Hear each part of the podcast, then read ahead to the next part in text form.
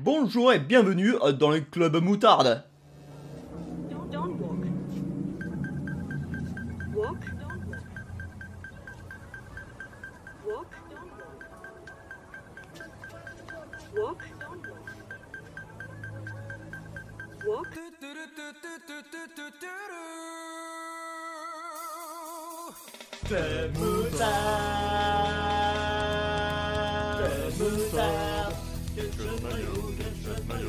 Maillot. Club moutarde.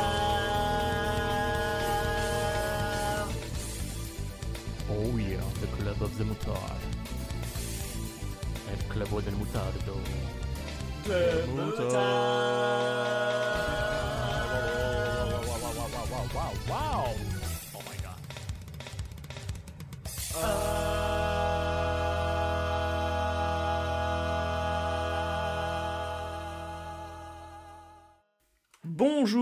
bonsoir, Mhm. bon après-midi à toutes et à tous et bienvenue dans le Club Moutarde numéro 15 euh, si mes souvenirs sont bons, Saison 2, épisode 5, dirons-nous. saison 2 épisode 5. En effet, Après, moi, je, je souhaite aussi euh, saluer et souhaiter la bonne matinée à ceux qui nous écouteraient le matin.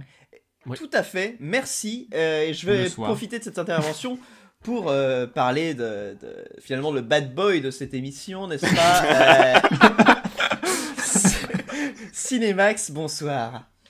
Bonsoir. Comment vas-tu Bon après-midi. Euh, bah, ça va très bien. Est-ce que tu, est-ce que tu veux que je- j'annonce de quoi je vais parler? Eh bah oui, ça allait être ma question. Ah, très bien. Bah, vas-y, je t'en prie. Eh ben, de quoi vas-tu nous parler aujourd'hui? Ah, alors, je, ah, excuse, je m'attendais pas à... J'ai pas préparé. C'est vraiment le Euh, donc, je vais vous parler- du club moutarde, quoi. je vais vous parler de la, d'une petite saga de jeux japonais qui s'appelle Disaster Report. Très bien. Voilà. Euh, Bah, est-ce que, est-ce que tu, tu nous garantis que tu ne parleras pas d'Yakuza pendant ce sujet? Euh, non. Ok. Dans mes notes, il y a le nom Yakuza. J'en étais sûr. Aïe, Ça, aïe, aïe. ça- Et il y Oh, oh non. Alors, je ne vais pas le présenter Oh. après cette blague, donc je suis aussi accompagné de Gaga. Euh, bonsoir Gaga. Puisque c'est lui qui a fait Bonsoir, cette blague. avec beaucoup de chance. Gaga, euh, notre spécialiste musical, la bonne humeur et euh, la bienveillance de ce podcast, n'est-ce pas? Euh, De quoi vas-tu nous parler Eh bien, Aujourd'hui? après avoir donné trois coups de cœur de 2020 euh, le mois dernier, là je vais donner trois attentes que j'ai pour 2021. Parfait. Eh bien, on a hâte. Et pour finir, euh, l'homme curieux, l'homme qui interrompt, euh, l'homme à, la barbe fournie, euh, José, DL, Chouquette, euh, Cassoulet et autres. euh, bonsoir. Bonsoir. Euh, de quoi as-tu prévu de nous parler euh, ce soir? Euh, c'est rigolo euh, d'une chose dont j'ai déjà parlé dans un épisode qui n'est jamais sorti. Euh, Le fameux. Du coup, je vais en reparler. Parce que c'était il y a deux ans. Euh, je vais parler de The Office US. Donc vraiment en plein dans l'actualité. Et Dieu sait que ça a beaucoup changé en deux ans The Office, donc il y a beaucoup de choses à dire. Oui, oui. Heureusement qu'on a pu actualiser ton sujet. C'est vrai, j'ai eu le temps. Non, mais j'ai eu le temps de la re-regarder du coup et euh, bah, j'ai toujours des choses à dire. Très bien, parfait. Euh, merci beaucoup. Et oui, euh, ne vous en faites pas si je dis ce soir, c'est un épisode exceptionnel car nous enregistrons en pleine soirée. Je vais être tout déboussolé, euh, mais vous qui écoutez, ça ne devrait pas trop vous déranger. Par, Et- par contre, il y a une personne qui n'a pas été présentée. C'est notre hôte. Notre Oh, hôte mais- incroyable. Ça, tout le monde À la, s'en fout. à la moustache aussi piquante que, que, la, que la moutarde. Euh, de sa région d'origine. Là, je te regarde te débrouiller avec ton intro. Ouais, je, je- je t'ai vu ton regard. Bah vas-y, vas-y, fais le malin. voilà, c'est ça, c'est mon, c'est mon, ma présentation, c'est Fouane. Bonsoir Fouane. Bonsoir, bonsoir à tous. Coucou. Et euh, donc avant de commencer, euh, pour rappel, il y a évidemment tout le sommaire de l'émission qui est dans la description du podcast que vous pouvez retrouver quelle que soit votre plateforme d'écoute, hein, Spotify, iTunes, un flux RSS. Tout cela Et quel fonctionne que soit votre âge. Sony Walkman. de 7 à 77 ans. Tout à fait. Allez, sans plus. Cassez-vous les 78 ans. sans, sans plus de Cassez-vous les six ans. préambule, euh, eh bien j'ai envie de commencer. Bah, on venait d'en parler. On va commencer par euh, The Office US. Euh, José, à toi l'honneur.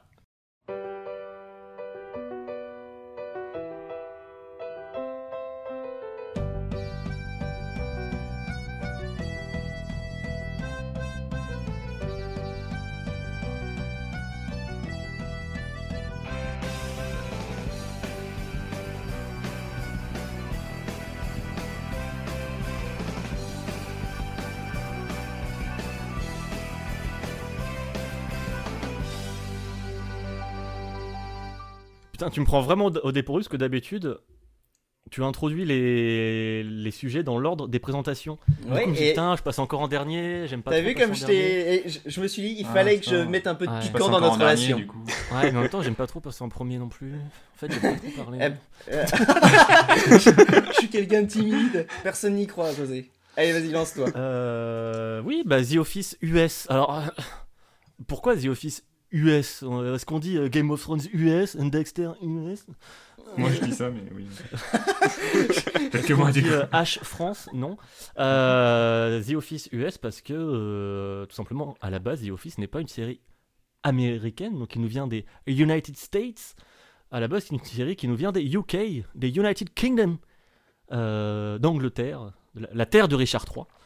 Euh, comment on l'appelle? La perfide Albion. La perfide Albion, ouais. En effet, c'était le troisième Richard, hein, Max. Tu fais bien de compter pour moi, pour vérifier. Pour vérifier. Donc, sauf, que, sauf que The Office UK, la série donc d'origine, n'a eu droit qu'à deux saisons, là où The Office US a eu droit à neuf saisons. Mais quel était donc leur secret Alors, The Office, à la base, de quoi ça parle? Ça parle de la vie de tous les jours d'un office, euh, traduit, qui veut dire euh, en français Max. Euh, un office, bah, c'est un, un enfant qu'on qu'on met sur un piédestal. Je l'ai vu, mais je l'ai vu C'est venir le- mais Euh, non. tellement le- loin. Moins C'est 20 le- points au quiz. Non, non, non, c'est- ça veut dire le bureau. Ah, C'est aussi ah, une série française avec. François Ah, c'est pour Berléand. ça, C'est pour ça, d'accord, ok. Euh, Voilà. Euh, donc c'est une série qui parle en de, de la vie de tous les jours d'un d'un petit bureau euh, local d'une euh, boîte qui vend du papier, euh, la société Dunder Mifflin, euh, en- à, Scranton, Pennsylvanie, vraiment l'endroit qui fait rêver. euh, pour la, partie euh, The Office US, hein, parce que c'est la série dont, je vais parler. Mais c'est la même chose aussi en UK, sauf que bah, c'est pas en Pennsylvanie, c'est pas à Scranton. Euh, et le, principe, du coup, c'est qu'on suit euh, ces personnages euh, au sein de cette entreprise. On va voir leur évolution, leurs relations qui vont évoluer. Euh, et on va voir très peu, vo- voire quasiment pas, euh, de leur vie hors du boulot, sauf à, à des moments très rares pour les personnages vraiment clés.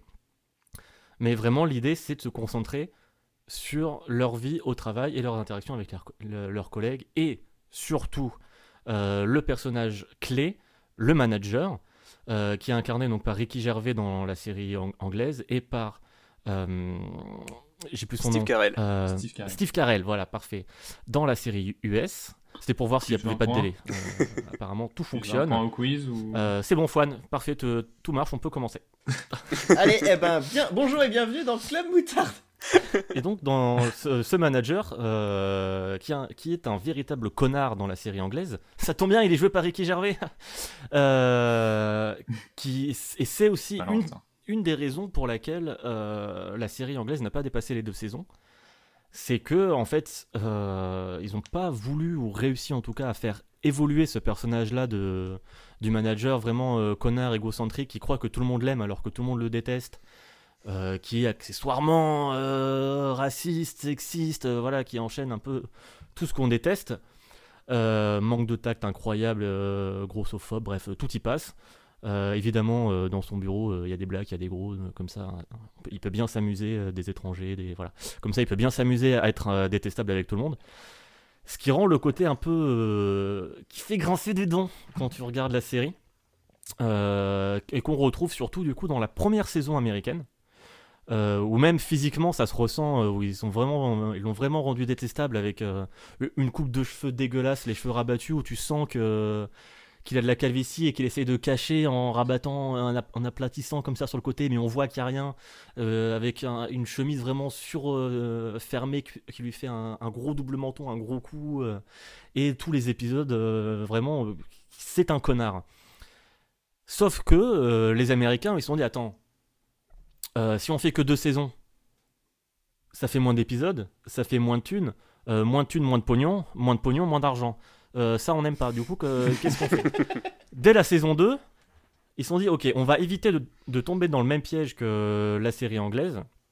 On va éviter de tomber dans le piège de, en fait, on peut rien faire. Parce que, ok, le concept est de base est intéressant, il y a de quoi faire un petit peu quelques épisodes, mais sur long terme, ça va pas marcher, ça va être relou, on va tourner en rond. Et ça va devenir euh, Friends ou euh, The Big Bang Theory. Donc non, on va pas faire ça, tant qu'à faire. Les mots sont durs. Les mots sont attention, durs. attention à ce que tu dis avec Friends quand même. hein. J'ai une enfance et euh, elle a besoin de câlins. hein. On lui fera des câlins à ton enfance, y a pas de souci. C'est très bizarre. Euh, Et En fait, j'ai envie qu'ils vont faire- mon enfance tranquille, s'il te plaît. ce qu'ils vont faire, c'est que dès la saison 2, euh, donc le personnage interprété par Steve Carell, le manager, donc Mi- Michael Scott, ils vont essayer de le rendre beaucoup plus. pas moins détestable, mais en tout cas plus relatable, plus. euh, Relatable. J'ai pas Enfin, le, terme. c'est plus facile de euh, s'identifier, quoi. Ouais, voilà, un peu plus humain. Ils vont l'humaniser un petit peu Mm. plus, euh, en mettant surtout l'emphase sur le fait qu'en fait, s'il se comporte comme ça, c'est avant tout, c'est pas de la haine ou de la pure méchanceté, c'est juste de la maladresse, et parce qu'il est aussi un peu con, mais ça- son but, c'est juste qu'il veut être aimé, ce mec. Sauf que, bah, on peut pas, parce que. euh, pour plein de raisons.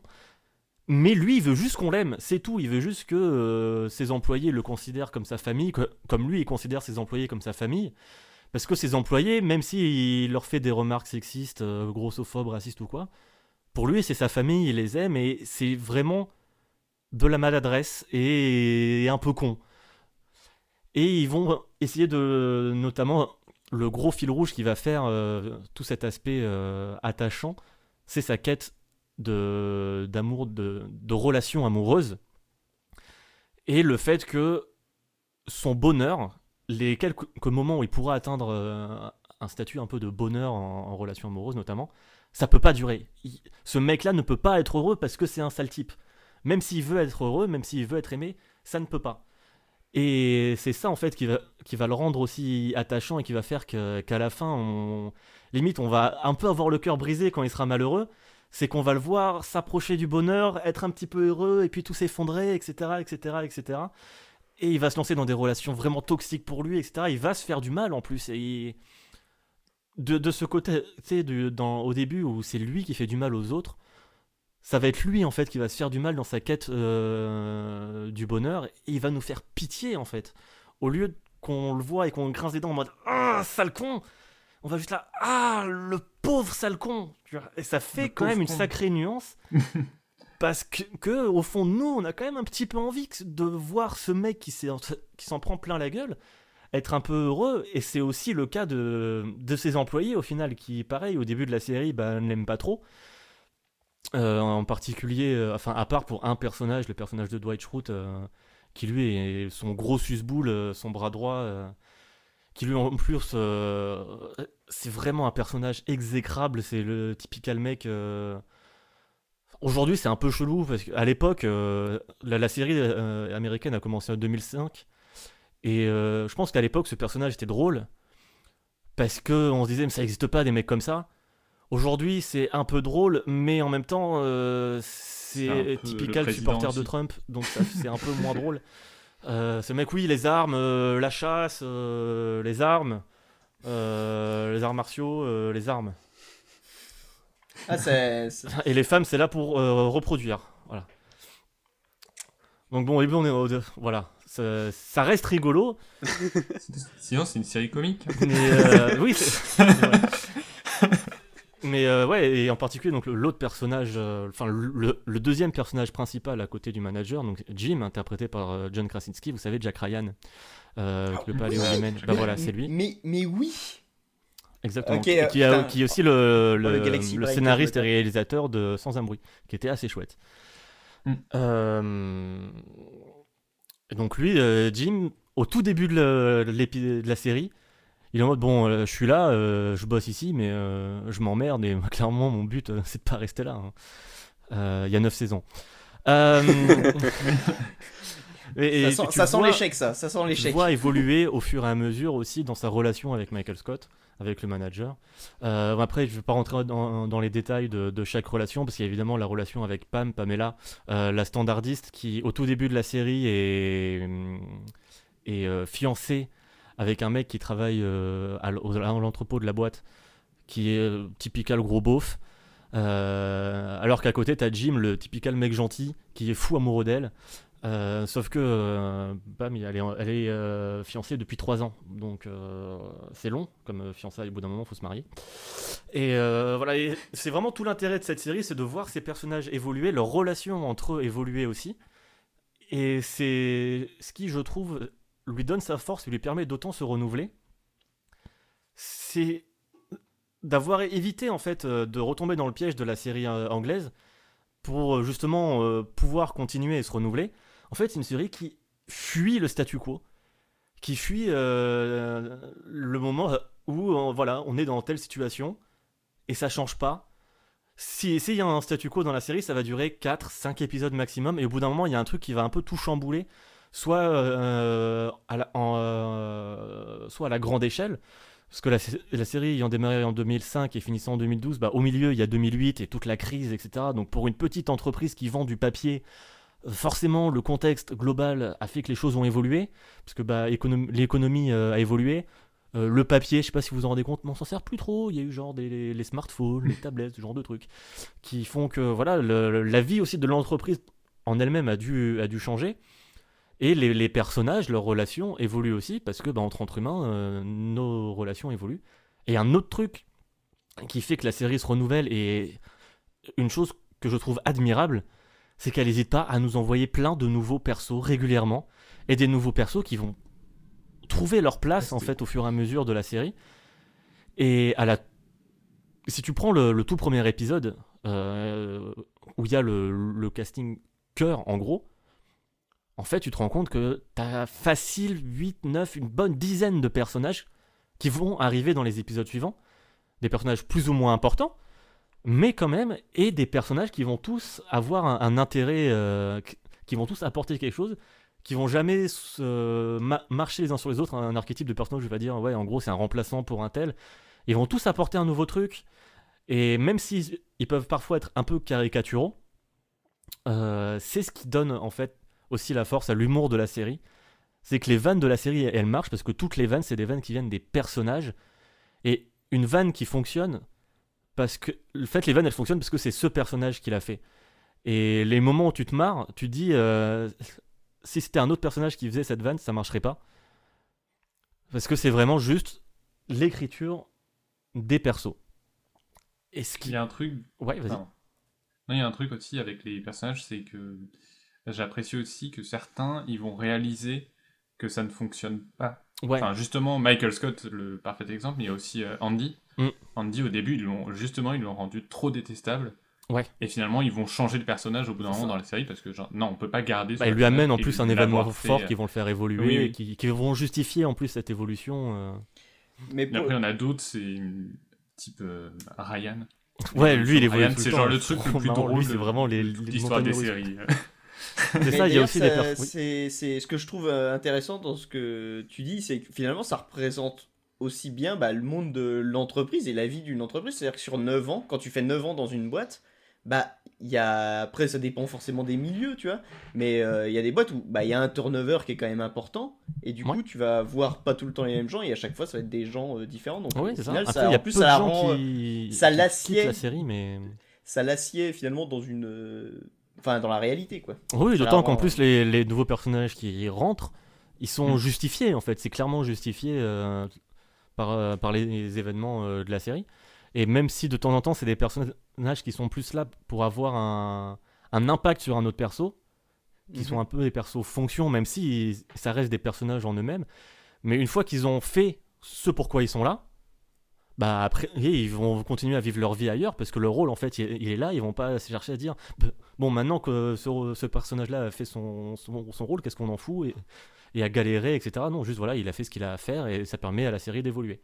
Et ce qui rend les personnages aussi hein, encore plus attachants, c'est que on, a droit à, comment dire, ils, nous, ils partagent avec, avec nous directement leurs pensées et leurs, euh, leurs sentiments.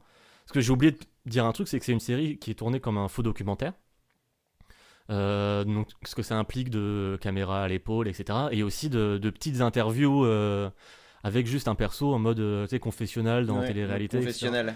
Voilà, où les, les persos peuvent dire clairement ce qu'ils ont sur le cœur. euh, et ça, ça nous permet en plus de les comprendre, de les connaître mieux et de mieux saisir aussi ce qui se passe dans, dans leur tête et dans leur cœur. Et, ça, c'est vachement aussi, cool et ça marche très très très très bien. Et d'être complice aussi euh, des moments gênants où euh, Ouais. bah, le nombre de regards de Jim. Ouais, Jim, lui, c'est clairement son rôle de regarder la caméra genre- euh, à chaque fois qu'il y a Michael Scott qui fait un truc trop gênant. euh, on va avoir droit à un petit regard justement complice en mode genre je sais pas ce qui se passe non plus et vraiment Mm. et du coup on devient acteur ça permet d'être aussi Ouais, ça nous permet de calmer un petit peu aussi, enfin d'assouplir les moments gênants qui parfois, surtout au début, peuvent être assez durs, surtout dans la saison 1. Mm. La saison 1, elle est vraiment assez... Elle est marrante, mais c'est marrant en mode... ouais, c'est gênant Après, c'est un peu plus marrant en mode Ah, c'est drôle Et euh, du coup, ouais, voilà, c'est vraiment une série. euh, Enfin, ça sert à rien, je pense, de la recommander en 2021. Mais euh, je voulais vraiment mettre l'accent sur, euh, sur ses forces et sur ce que je trouve vraiment admirable. Ce côté qui marche tout le temps en avant et qui fuit le statu quo et qui pas- qui n'hésite pas à, à bousculer les choses régulièrement, tellement qu'en fait, tu, le, tu sens plus comme un bouleversement, mais comme, ok, en fait, la série fonctionne comme ça. Au tout début de la saison 3, t'as vraiment un, changement assez important qui arrive. Et suis en mode, ah ouais, putain, ils ont pas peur et tout. De... Au début, j'étais vraiment en mode, wow. Et en fait, euh, en fait, non, c'est que la série fonctionne comme ça, parce qu'ils ont pas envie de tourner en rond, et c'est tant mieux. Quitte à ce que parfois, euh, il y ait des arcs un peu plus tirés par les cheveux, ou des relations qui se créent qu'on comprend pas trop pourquoi, euh, mais soit. Mais dans tous les cas, euh, c'est une série que je trouve toujours aussi drôle et attachante et touchante et toujours un plaisir à suivre et, à se plonger dedans quoi. Pour ma part, j'ai essayé de regarder hein, The Office et en fait j'ai un vrai problème avec la justement la forme faux documentaire. Ah ouais Et ça, mais c'est c'est je, je nie pas les qualités de la série ou quoi. C'est juste que vraiment, pareil, j'ai eu le même problème pour Park and Recreation, c'est-à-dire que le faux documentaire comme ça. Ça me, ça me bloque quoi. Il y a vraiment un truc qui fait que j'arrive pas à me mettre dedans. Park and Recreation, j'ai quand même regardé, je crois, une saison, mais parce que c'était assez court. Mais tu vois, j'ai j'ai jamais relancé la suite alors que j'avais trouvé ça bien. Mais il y a vraiment un truc, euh, je sais pas pourquoi. Alors là, c'est vraiment un truc euh, personnel et que tu vois, je peux pas dire euh, non, c'est de la merde parce que Mm. j'ai pas d'argument. euh, c'est juste que je sais pas, ça me fait tellement ouais, au feeling. bizarre. pas, ouais. Ouais, c'est vraiment. Il y a, y vraiment un truc bizarre. Et pourtant, quand- où, ce que vous euh, dites avec les regards complices, vu que tu vois, j'ai dû regarder ouais, deux épisodes de The Office, les regards de- du, du personnage là où, en effet, il regarde et tu sais, tu, tu sens que ouais, moi aussi ça me gêne ce qui se passe ou euh, Ouais, vois, ça te permet de partager un peu la gêne. et, euh. et, et c'est, tu vois, c'est cool parce que c'est vraiment une bonne utilisation en effet de ce truc, mais il y a, y a tellement un truc, ouais, euh, je sais pas, dans, dans ce, ce format, je sais pas pourquoi, mais j'arrive pas à me. Il y a un truc qui me gêne en fait, c'est, c'est, comme si t'étais trop intime avec ces personnages, enfin je sais pas, il y a un truc qui, qui, qui me fait pas rentrer dedans, j'ai. ou Hum, alors c'est peut-être parce que ça me fait penser à de la. ouais, Ouais, c'est, ou c'est peut-être ça me fait penser voilà, de la télé-réalité. Et euh, il y a tellement, enfin peut-être dans ma, dans mon subconscient c'est tellement euh, euh, pas, tu vois, pas un truc positif que j'arrive pas à, à prendre ce truc comme une vraie fiction, tu vois. Alors que évidemment c'est Alors qu'au contraire, le, principe même du faux documentaire, c'est de un peu briser la, la barrière avec le côté fiction pour te rendre le truc beaucoup plus vivant. Mais- et- Je sais pas. Donc moi c'est vrai que là-dessus j'ai jamais réussi à m'y mettre à, à cause de ça et vraiment c'est c'est complètement con mais euh, c'est Ouais. un truc qui chez moi me non mais après euh, on l'oublie hein, j'en suis conscient mais tu vois j'ai je te dis j'ai essayé plusieurs fois et à chaque fois euh, ça me Après, on l'oublie, euh, la caméra. Euh, Mm. C'est-à-dire, on oublie cette forme. Au début, c'est vraiment très présent, mais au fur et à mesure, enfin, au fil des saisons, même les personnages eux-mêmes, on- ça devient tellement une habitude. Et d'ailleurs, ça, ça en devient presque une blague, cette caméra qui pendant 9 ans les suit. Oui. C'est- n'importe quoi. Perso- aucun documentaire ne ferait ça.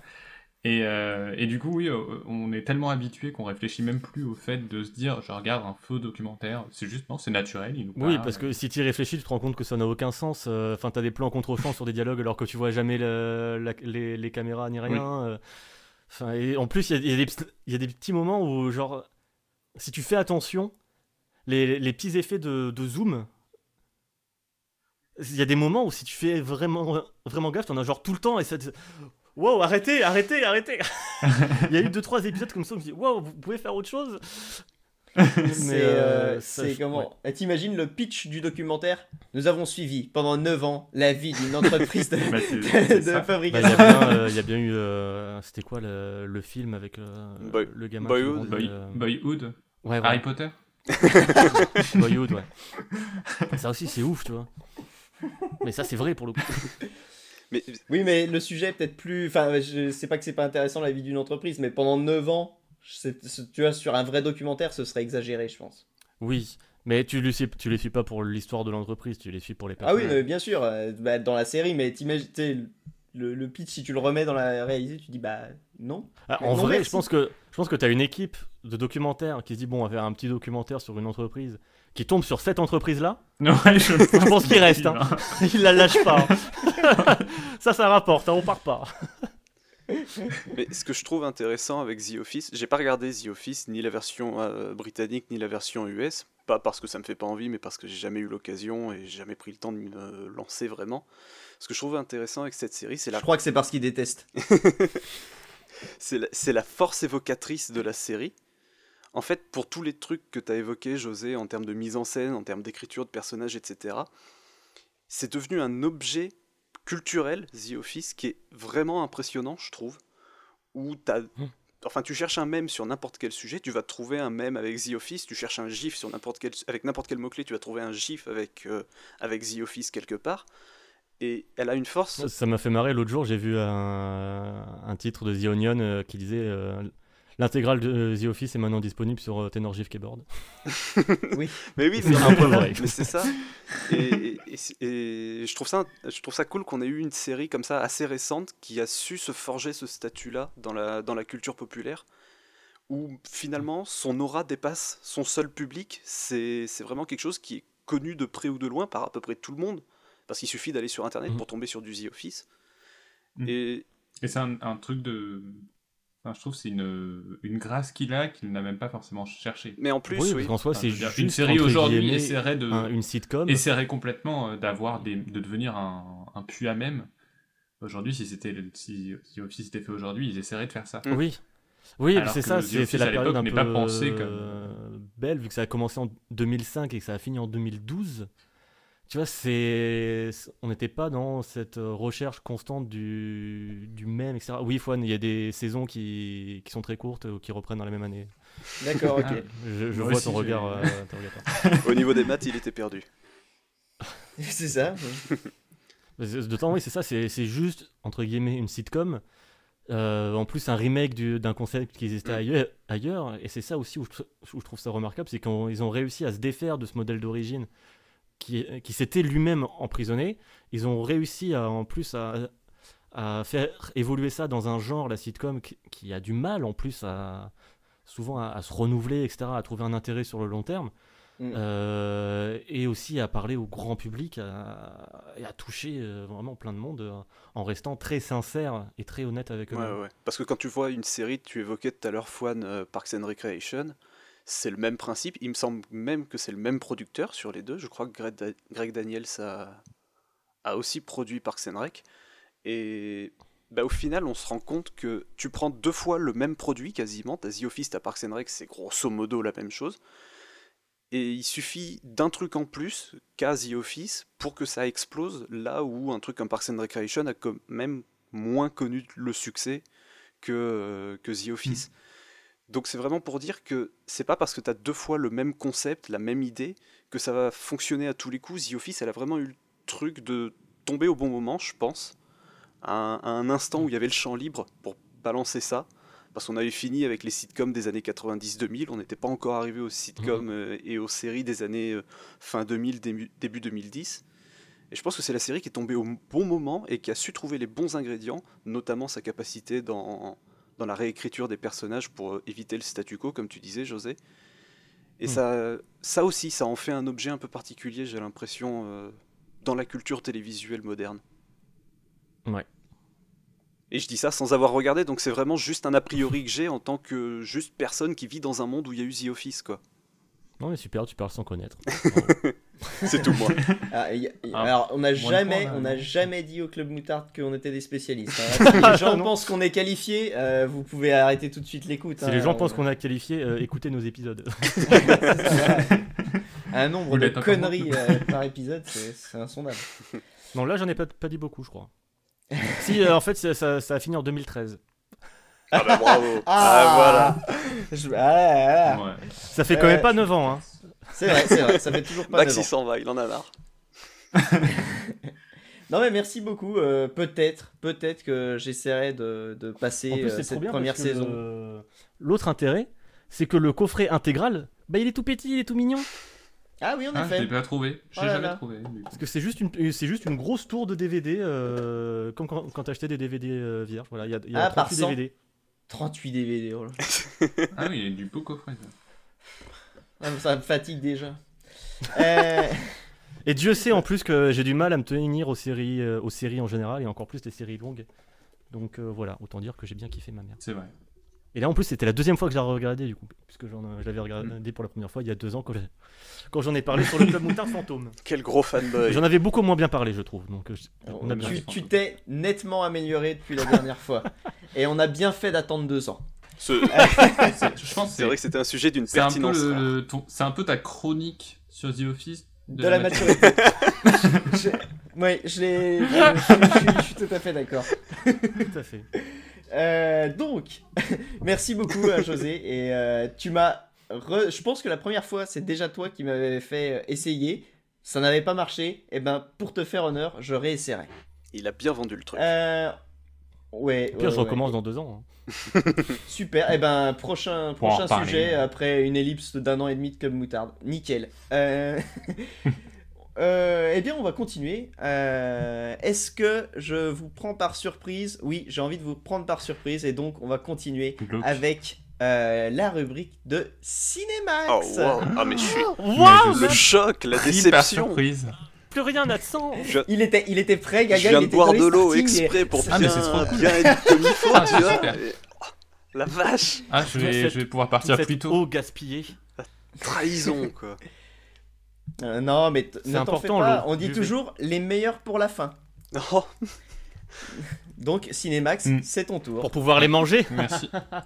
Du coup, je, je, je pourrais, je pourrais Enfin. partir plus tôt ou... C'est ça. tu pourras, tu pourras t'éclipser. c'est vrai que si t'es pas là au quiz, tu perdras pas Merci. cette fois. Yes. Oh, oh, Euh, oh, oh. Incroyable. Je peux y aller ou... écoute, écoute, c'est c'est ton moment. Vas-y.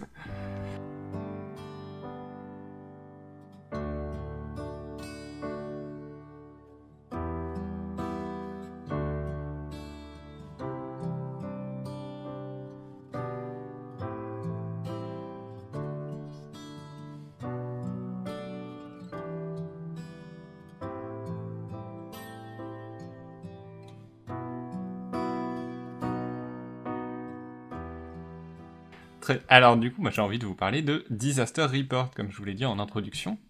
Donc c'est une saga qui a démarré sur PS2, qui compte aujourd'hui 4 épisodes, et dont le dernier épisode est sorti en 2018 au Japon, et en 2020 chez nous, et qui s'appelle donc... Disaster Très logiquement. Report 4. Voilà, et on peut commencer par là en disant que les titres, c'est un sacré bordel. Puisque, comment s'appelle le premier épisode? Fouane. Euh, alors, j'en ai aucune idée, mais vu que tu es là pour me l'apprendre, je suis content. Moi je sais, moi, Ouais, mais c'est moi, moi, je sais, moi. Bon, euh, vas-y. personne, tant pis. Non, c'est pas grave. Du coup, ça s'appelle SOS Final Escape.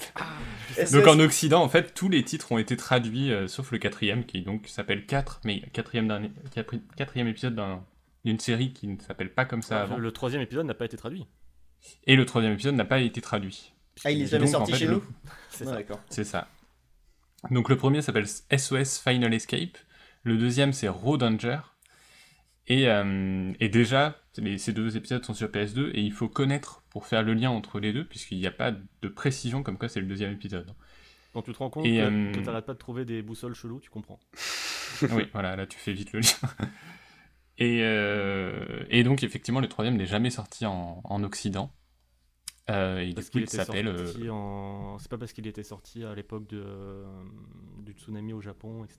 et- Alors je ne sais pas pour le troisième, ça on en reparlera pour le quatrième du coup. Mais en fait, Ah, c'est un peu une numérotation à Mm. la, à la Final Fantasy, quoi. C'est ça, que- FF Ouais, si 3 tu en fait veux. c'est le 6, mais. C'est ça. Et après, tu passes direct au 7, allez, boum C'est ça. FF3, FF7. Ça m'a l'air d'un bordel votre histoire. C'est Mais donc c'est une série de série de niche un peu puisque euh, en termes de jeux ce sont des mélanges de jeux de survie, d'exploration, un peu Uncharted-esque, euh, à chaque fois dans une grande ville japonaise qui va subir des catastrophes naturelles comme euh, des raz-de-marée, des tremblements de terre, des typhons. Et euh, dans le premier, donc on va, Le pas- Japon. on va partir sur le premier. Voilà, le Japon, sauf que on va y revenir aussi. Le Japon. Oh là, ça va être long. Euh, euh, dans le premier, en fait, on joue un survivant euh, à cette catastrophe, à une catastrophe vraiment, un énorme tremblement de terre. Et justement, c'est très surprenant, je l'ai lancé un peu par hasard, puisque c'est un épisode un peu, un peu plus intimiste. Euh, Il y a tout un tiers de l'aventure, on va pro- progresser juste avec un seul autre personnage, et l'objectif, ça va être de traverser des environnements dévastés et complètement vides. Euh, donc en jeu, la notion de Ah oui, survie, Nier c'est juste... Si tu veux. Bah, c'est aussi gris, ouais. Bim, je le place pour en dire du mal. Je suis un génie, les gars, je suis un génie. Ah ouais, Breath of the Wild. En jeu, en jeu, la... la notion de survie, ça se résume à une jauge d'endurance qui descend au fil du temps, ou en fonction de, de l'effort demandé, et euh, qu'on fait remonter avec de l'eau. Euh, dans le 2, c'est une jauge de froid et d'humidité, euh, puisque tout est inondé dans le 2. Et d'humidité. D'humidité On a un peu Et- compris d'humilité. D'humidité, pardon, c'est pas une jauge d'humidité. C'est un bon conseil. Et donc on va pas- faire monter. Tu serais dans la merde, toi, avec une jauge d'humilité, José. On passe une bonne soirée. Et enfin, dans le 4, donc je vais éviter de parler du 3 puisque je ne l'ai pas du tout testé. Et dans le 4, Ah. c'est une jauge de stress qui augmente euh, lorsqu'on subit des secousses, en plus d'une petite gestion de nourriture, d'eau et euh, d'aller aux toilettes. Euh, dans tous les cas, dans les trois jeux, je- une gestion d'aller aux toilettes. La barre Dans de les trois jeux, dans les trois jeux, c'est c'est de la survie très légère, couplée à un peu de gestion d'inventaire. C'est pas du tout Resident Evil, et c'est surtout des notions qui sont là pour accentuer, attention je vais utiliser un gros terme, euh, le- une forme d'immersion. et, de- et ceux qui ont, qui ont vu le jeu savent de quoi je parle. et rendre crédible l'aspect catastrophe. Mais euh, du coup, pour revenir au premier, pendant toute la première moitié du jeu, c'est une traversée donc un peu intimiste d'une ville fantôme. On croise très occasionnellement d'autres PNJ euh, qui vont avoir une importance dans l'histoire, mais on ne trouve jamais personne qui est juste là en temps, enfin, pour faire de la figuration. Il n'y a pas de... Justement, comme dans le 4, où il y a plein de monde dans les rues, là, vraiment, on, on croise personne dans le premier. Et euh, bah, du coup, le jeu a une ambiance qui se distingue du reste de la série. C'est très calme, c'est assez triste, c'est assez froid. C'est plutôt le reste de la série qui se distingue du premier épisode. Parce que c'est le premier. Oui, oui, oui. Non, mais oui, mais si on prend le tout. D'accord. T'as essayé de m'emmerder. Bon, c'est toi qui fais les quiz, je vais rien dire. Ça va être long, ça va être long. Il reste combien de pages? Bon. Et- Sa- Saute-en une ou deux, on on verra pas. C'est mon rôle, hein, je suis Après- désolé, euh, c'est c'est mon rôle. Après, manette en main, c'est juste de l'exploration pour trouver où passer, quelle structure pourra supporter notre passage, et une mécanique qui nous demande de nous, baisser, de nous baisser pour ne pas se blesser, justement, lors des secousses. Euh, et occasionnellement, on aura aussi des séquences où tout s'effondre, c'est là que je parlais d'Uncharted un peu, où tout s'effondre autour de nous. tu, vas, tu vas fort quand même. Bah, c'est très, ceci dit, euh, avec plus de moyens, c'est les derniers Tomb Raider. hein. Oui,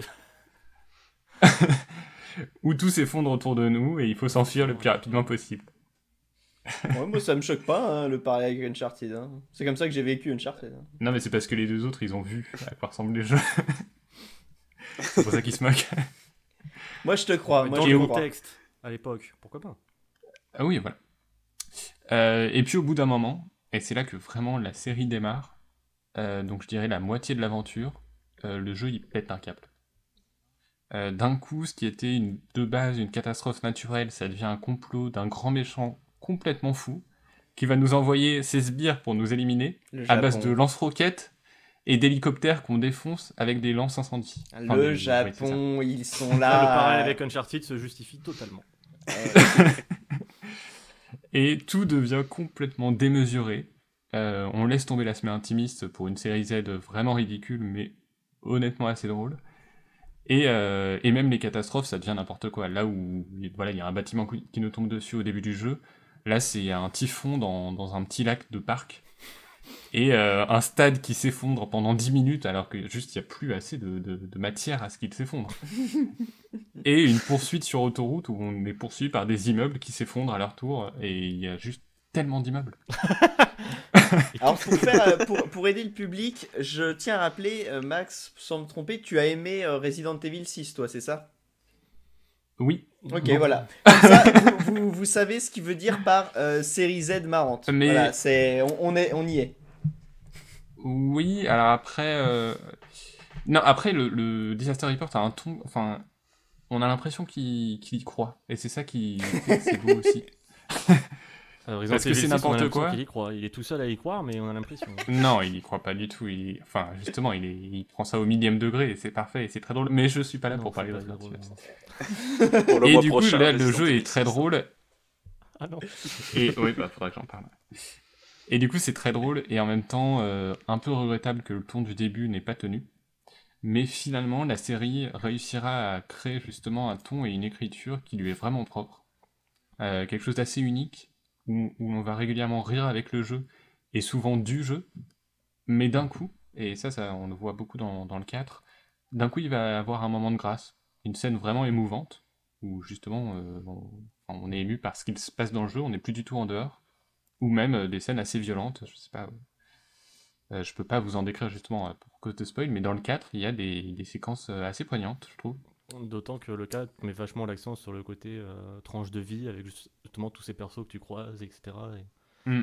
tu vas avoir tout, Mais tout justement- leurs petits bouts de vie euh, qui ont été chamboulés par, euh, par ces catastrophes. Et justement, oui, dans, dans le 4, c'est celui où il y a le moins d'effets de catastrophe. euh, il y a deux, trois moments où il y a un petit effondrement et il faut se baisser, mais sinon, on arrive souvent après les, après les événements, après les catastrophes, Mm. et on constate les dégâts qu'il y a eu face à une foule de PNJ complètement démunis. Et, euh, et justement, il n'y a plus du tout de solitude. Donc euh, ça, le, le jeu repose entièrement sur les relations, sur ces petites histoires qu'on va devoir euh, faire, enfin, voilà, auxquelles on va devoir participer et accompagner. Et donc au début, voilà, pareil, ça démarre assez sobrement. C'est une professeure qui recherche ses élèves, qui les a perdus suite à une catastrophe. Ça va être aussi un criminel qui cherche quelqu'un qu'on a vu passer un peu plus tôt dans l'aventure, ou en même temps, je sais plus. Euh, et puis, comme on peut l'imaginer, ça finit par atteindre des sommets d'étrangeté. Donc, pêle-mêle, on va devenir le chef d'une secte, on va découvrir une eau mira- miraculeuse qui soigne toutes les maladies, ou on va réconcilier deux clans dans un style Roméo et Juliette, en passant par un petit trafic d'êtres humains qui tombe vraiment comme un cheveu sur la soupe. C'est génial, mais ils sont- Des fois, on se demande ce qui se passe, et puis à d'autres moments, on accepte, on accepte complètement la folie du jeu, et euh, on accepte de voir où elle va nous conduire. Euh, et ce qui m'amène à un autre point, c'est qu'on peut, euh, dès le deuxième épisode, être acteur de cette folie, puisque euh, c'est des jeux qui nous demandent de faire des choix de dialogue. Ah. Et les choix de dialogue n'ont que peu d'incidence sur l'histoire, sur l'écriture, mais on peut vraiment choisir de répondre comme un gros débile, comme un gros lourd, comme un fou, ou euh, éventuellement gentiment, mais ça c'est moins Et drôle. justement, le fait qu'il y ait peu d'embranchements, c'est ce qui permet de faire tous ces choix, Oui. euh, d'a- d'avoir une telle variété de choix. C'est qu'au final, bah, on s'en fout, il n'y a pas d'impact à part la réponse directe. Mais c'est juste trop marrant de, de voir ton personnage Ouais. ces, ces choix-là. Oui, sachant que c'est le dialogue qu'on choisit est doublé par la suite. Mais, mais juste, oui, vraiment, on peut choisir, mais c'est... Enfin, les- c'est les choix de dialogue les plus incroyables que j'ai vus dans un jeu vidéo, je ne pense pas exagérer, en disant qu'on peut dire n'importe quoi. Il y a des trucs très drôles. Ça rappelle un Euh, peu par les, exemple, les rôles le- de Fallout quand tu joues un perso débile. ce genre Oui, truc, euh. bah, j'y Ouais, pensais ça. justement, j'allais rebondir dessus. En choix de dialogue à la con, il y a euh, le mec qui a pas d'intelligence dans Fallout. Ouais. Après, ce qu'il y a, c'est que c'est. C'est surtout le jeu, quoi. Ouais. Donc, euh, quand t'as Là, juste à répondre. t'as- t'as un Euh, éventail, euh, t'as un éventail de, de choix différents qui sont souvent très drôles. Juste pour exemple, oui, dans le 2, il y a un chef, un chef euh, de restaurant, Chef euh, qui, suite à un accident, va être suspendu à une corniche. Et euh, quand on s'approche de lui, évidemment, on peut soit l'aider, soit on peut choisir de lui prendre sa toque, soit on peut le regarder et sourire. et je trouve ça excessivement drôle. Certes. Euh, du coup, du coup, c'est souvent, enfin vraiment, il y a des choix à mourir de rire. Et puisque je mentionne le, le, le 2, euh, il est logique, situé entre le 1 et le 4, il est logique que le 2 trouve un juste milieu entre ces deux épisodes. C'est-à-dire que c'est un épisode qui repose grandement sur sa linéarité, mais, euh, mais dont le scénario a l'ambition de nous raconter euh, plusieurs histoires. Et donc, un peu comme le 4, il nous fait croiser beaucoup plus de monde que le premier. D'ailleurs, à ma connaissance, c'est le seul épisode qui, qui nous propose plusieurs campagnes, et ce qui confirme un- malgré tout que malgré le côté euh, janky, le côté un peu cassé et rigide qui fait souvent rire, en fait c'est une série qui a de vraies propositions, qui a vraiment envie d'essayer plein de choses différentes. Tant pis si des fois il se plante. Et, euh, et voilà, c'est et une au rang série des qui choses. évite le statu quo? Exactement. C'est un peu le. Ah, je crois qu'on a. Ça- il, est, il est tout trouvé. Il y aura pas de statu quo. Et au rang des choses euh, assez drôles, on peut euh, aussi mentionner le, le fait de pouvoir changer régulièrement de tenue, quitte à avoir l'air complètement ridicule. Euh, on peut penser à Dead Rising par exemple, donc vraiment l'idée de créer un contraste entre ce que l'histoire raconte et la façon dont le joueur va être montré en cinématique. Mm. Donc si on a pris une tenue de cow-boy, euh, j'en sais rien, des lunettes de Tom Cruise, euh, vraiment c'est... on peut- mettre tout- toutes les tenues qu'on va ramasser dans le jeu, on peut les équiper, vraiment ça on sera dans les cinématiques incarné avec ce costume et ça sera ridicule. J'ai quelques, j'ai captures de cinématiques avec le masque de Blanca dans Dead Rising euh, que 4 3 4 je sais plus 3 euh, qui, qui C'était sont déjà qui trop. sont qui sont très très euh, qui sont très très drôles. D'autant plus que euh, pour Ouais. les, euh, alors dans le 4, il me semble pas, mais dans le 2, en plus, les tenues ont un incident sur le gameplay. Euh, dans The After Report? Ouais. Euh, oui, oui, oui, oui, euh, bah oui, puisqu'il y a le, la jauge de froid et Mm. de. Et euh, du coup, c'est pour se couvrir aussi qu'on s'habille, sachant que les tenues peuvent s'abîmer se- ou ne plus être efficaces. Donc c'est pour se tenir chaud qu'on met les tenues. C'est très léger, hein. Oui, vraiment oui, toute la notion de survie est très légère. Mais bon, ça, C'est jamais lourd ou contraignant non plus, quoi.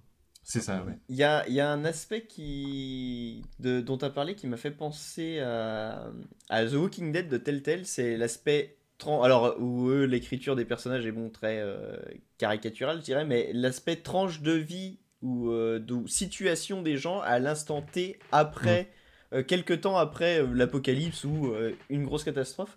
Et je trouve que c'est c'est assez intéressant parce que souvent quand bah, tu as du post-apo bah les gens ils tu vois dans, dans Fallout les gens ils vivent dans ce monde dévasté et euh, s'y ont fait alors que c'est super intéressant de voir euh, bah oui des voilà comment des, personnages écrits au moment où, ils sont totalement euh, désemparés ils essayent de réagir face aux événements et tout je trouve ça Il y a les deux, hein. vraiment, et c'est là que le, vraiment le ton est bizarre. C'est que des fois, on va avoir une scène où on voit les gens paniquer, il y a un incendie. euh, Techniquement, les, jeux sont jamais à, à la hauteur, mais malgré tout, il essaye de montrer. On comprend que là, il nous montre une foule qui est apeurée, et d'autres fois, il va nous montrer un supermarché où, euh, juste après un tremblement de terre, c'est le chaos dehors, bah, il y a des gens qui font la queue pour, euh, pour faire leurs courses, et ils sont genre, mais où est le caissier, quoi? Et super énervé.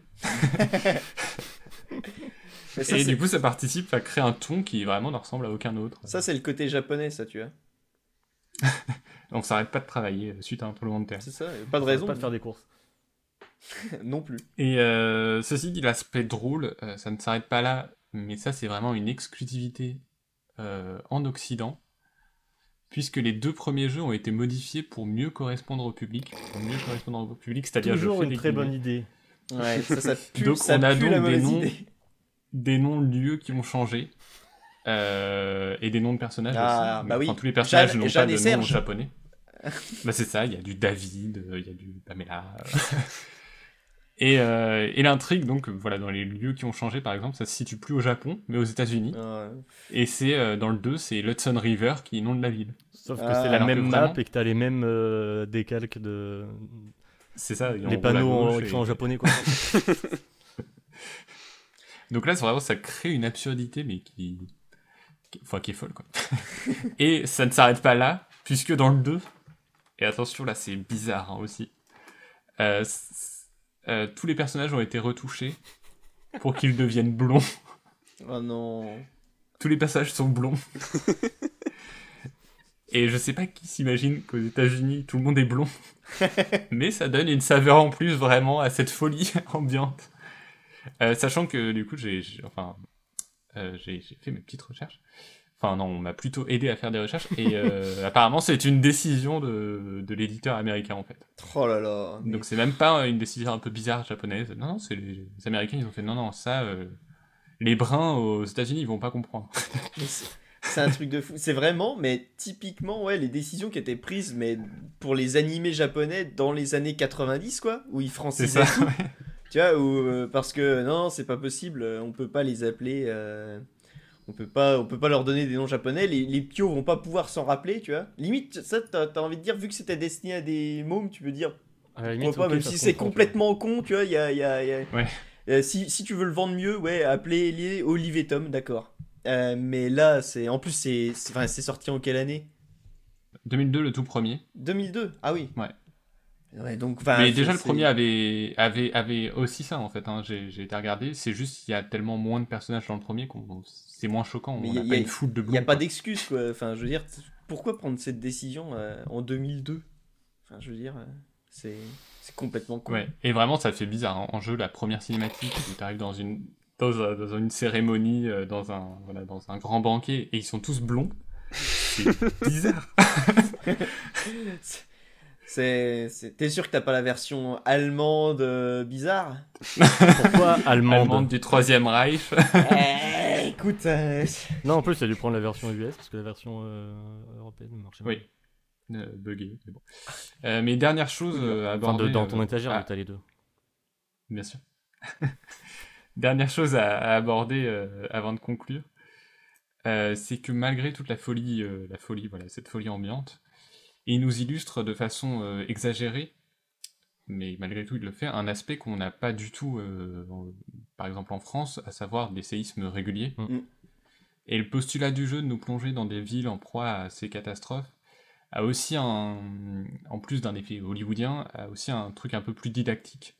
Donc apparemment, euh, le 3, bon, voilà, qu'on ne connaît pas, que je n'ai pas pu, euh, sur lequel je n'ai pas pu me pencher, euh, il y avait vraiment un côté guide de survie, euh, les réflexes à prendre euh, dans, dans, dans ces, dans ces situations ou les dangers à éviter.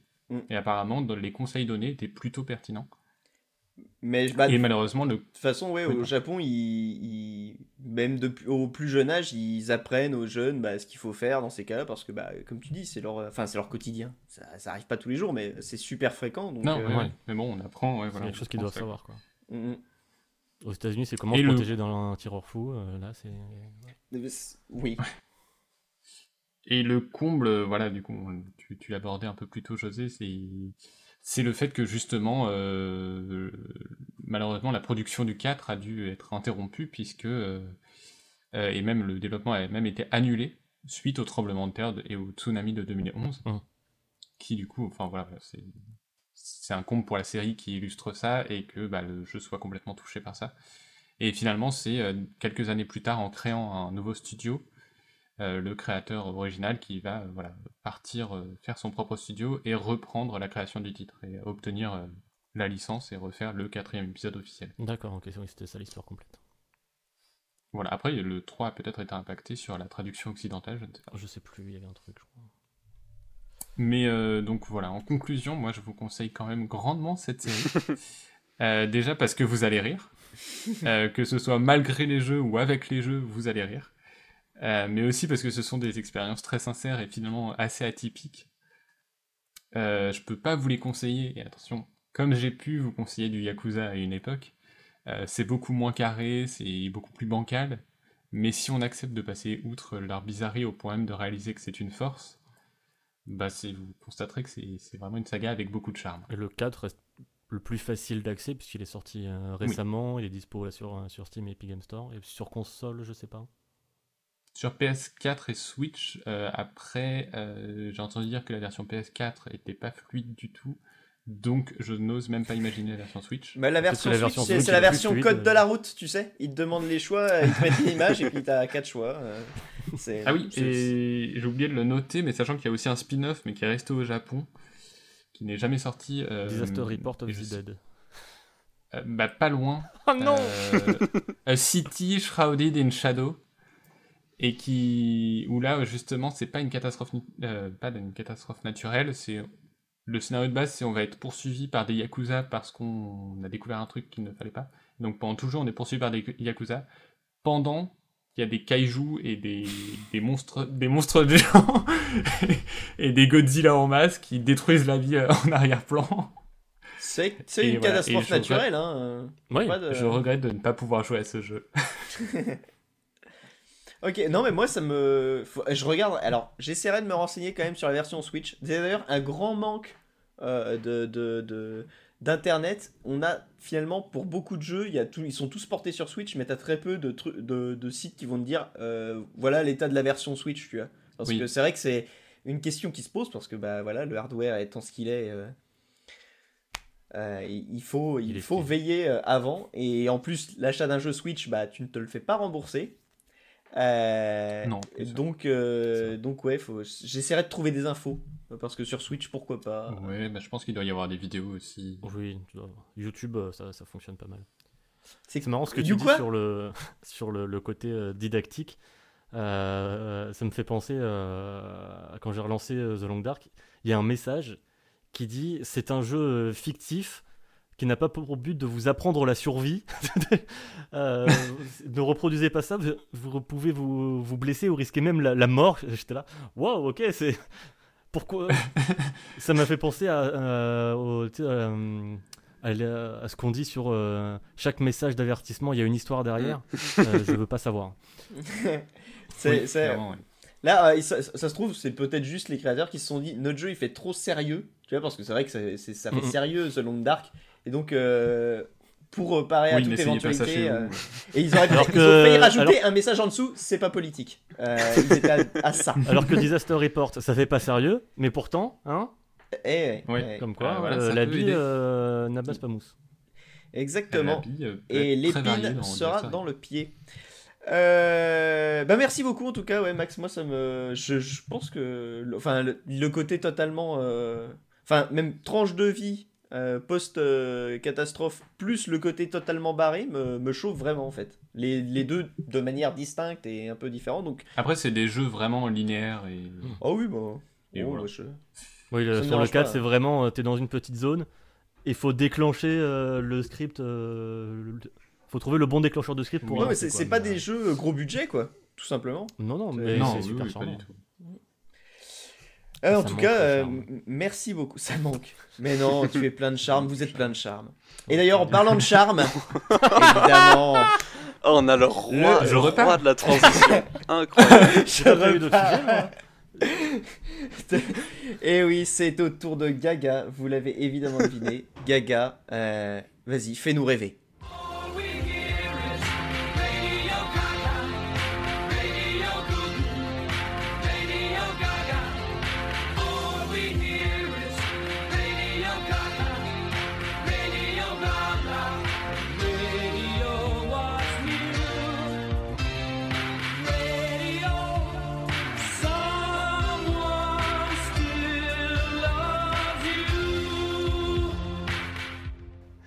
Euh, et ben pour vous charmer, ce mois-ci, euh, je vais vous parler d'albums qui ne sont pas encore sortis. Et ça, c'est quand même assez original. Donc, je vais vous parler de trois albums qui sont censés sortir cette année et qui figurent parmi mes, mes principales attentes pour 2021.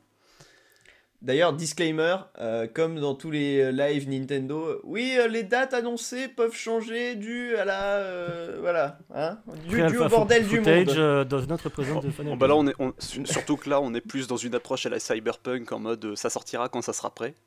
Donc euh, voilà. Euh, ils ont fait ça pour. euh, Oui, ça considère pas qu'ils ont fait non, ça sort là, t'inquiète. Non, en fait, Alors, au début, Non, il annonçait quand ce serait prêt. Bon, et Ouais, finalement, ils sont revenus sur la décision. Vas-y, Gaga, pardon. Non, on va plutôt faire ma- mal à Hibou en parlant de Diablo 4. Voilà. par exemple. Une pensée Oh, pour Hibou, le pauvre. Coup dur. Ah, je sais pas. Euh, donc, le premier groupe dont j'ai envie de parler qui doit sortir un album cette année, c'est un groupe britannique euh, qui n'est ni une pièce de bœuf ni un film de Quentin Dupieux, je vous vois venir, puisque le groupe s'appelle Steak. J'adore Quentin Dupieux. C'est toi qui montes, tu pourras couper le moment. Comme ça, le moment où il fait la prévention de blague, boum, je le et comme ça, ma blague est au top. Ah, les faquins. Euh, Steak, donc, qui est un groupe britannique qui a été fondé à Londres et qui est un Tartuffe, One, Tartuffe Cinéma. qui est une formation qui propose du stoner pur jus. Alors jusque-là, euh, quand je parlais de groupes qui faisaient du stoner euh, dans les précédentes chroniques, j'évoquais des groupes qui puisaient dans ce genre-là, mais qui l'accommodaient avec différentes influences, qui pouvaient être le rock 70s, le psyché, ce genre de trucs, avec Ou le Craft Rock. ou le krautrock. Euh, avec Steak, on n'est pas du tout dans ce délire-là, on est sur du stoner, dans ce que ça a de plus pur, dans, la façon dont ça a été conçu dans les années 90. C'est un genre qui vient des États-Unis, qui a été conçu dans le désert littéralement, avec des musiciens qui se regroupaient dans le désert euh, vers Los Angeles, le Nevada et tout ça, pour euh, jouer de la musique en fumant de la grosse weed. Et ça a donné le stoner, ça a donné Caius et Queens of the Stone Age, par exemple, et bien plus tard, ça a donné Steak. Euh, c'est un groupe qui a sorti deux EP en 2012 et en 2013, mais sorti aussi surtout deux albums, un en 2014 qui s'appelait Slab City, un autre en 2007 qui s'appelait euh, No God to Save. Et depuis, plus rien, ce qui fait que bah, forcément ça suscite de l'attente. Plus rien ou presque d'ailleurs, parce qu'ils ont sorti en tout début de semaine, au moment où on enregistre, une cover de Deep Purple, la chanson Smoke on the Water, qu'ils ont enregistré pour un... Ah, je connais, je connais, je connais. non, quand je connais un truc, je le dis. hein, parce que sinon. La euh, chanson que font tous les mecs qui apprennent euh, la guitare. Voilà, Regarde, je vais faire. Pa, pa, pa, pa, pa, pa, pa. voilà. Et, T'es le prochain Jimi Hendrix. c'est la raison pour laquelle j'ai Tu fais bien la la raison pour laquelle j'ai eu peur quand ils ont quand ils ont balancé cette cover parce que je me suis dit bon on la connaît on l'a entendu euh, mille fois cette chanson et en fait ils en ont fait un truc qui se qui se sont bien appropriés on reconnaît limite pas la chanson Euh, enfin bref ils n'ont rien sorti pour eux par eux depuis No God to Save en 2017 Euh, et ça suscite de l'attente ça suscite d'autant plus d'attente que No God to Save était un album qui différait un petit peu par rapport à son prédécesseur, qui moi personnellement me parlait un peu moins. Parce que là où Steak, comme je disais, c'était du stoner pur jus, avec ce son très rocailleux, très aride, etc. Avec No God to Save, ils ont cherché à alourdir un peu le truc en fouillant un peu des influences euh, heavy, un peu doom, etc. Donc moi ça me plaisait un peu moins, ça en fait pas pour autant un mauvais album. Mais euh, si j'attends du coup le, prochain disque qu'ils vont sortir cette année, c'est surtout parce que j'espère qu'ils vont renouer avec leur base qui sont celles qu'on entend particulièrement donc sur leur album de 2014, Slab City, qui est à mon sens ce qu'ils ont fait de mieux jusqu'à présent. Ouais, super, le vieux Conréac, euh, c'était mieux avant. C'est- ah, tu, tu me l'as retiré. Je voulais dire. Ah, et alors, qu'est-ce qu'on fait des artistes qui veulent faire, qui veulent évoluer faire hein Ah, on veut hein. évoluer, hein, c'est ça Ils t'appartiennent pas leur musique, hein j'ai dit que ça me parlait moins, j'ai pas dit qu'ils avaient tort. C'est vrai. Et j'ai noté ça quand tu. Quand, Après, quand, ils font euh, bien ça ce qu'ils te veulent. parle moins. Et au contraire, même je serais curieux de savoir s'ils vont poursuivre le les esquisses, parce que c'est vraiment des esquisses plus qu'autre chose sur, euh, sur l'album de 2017. Je suis curieux de voir s'ils vont poursuivre ça avec l'album de 2021. Bien que, très personnellement, j'aimerais bien qu'on revienne au, au steak euh, bien basique de 2014 et aussi des EP d'avant. On va pas se mentir.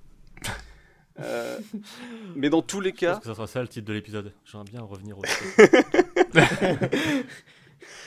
euh, dans tous les cas, quoi qu'il en soit, qu'il euh, Ils sont. euh, Est-ce qu'ils sont euh, grossiers quoi Est-ce qu'ils- Est-ce qu'ils sont crus Oh Ah là là. En tout cas, moi je note Est-ce que, que c'est leurs un mélodies groupe- sont un peu hachées c'est- Ouais, Je pense que c'est plutôt un groupe qui cherche pas le statu quo. Non. Ils sont très à cheval sur leurs Le principes. steak tu.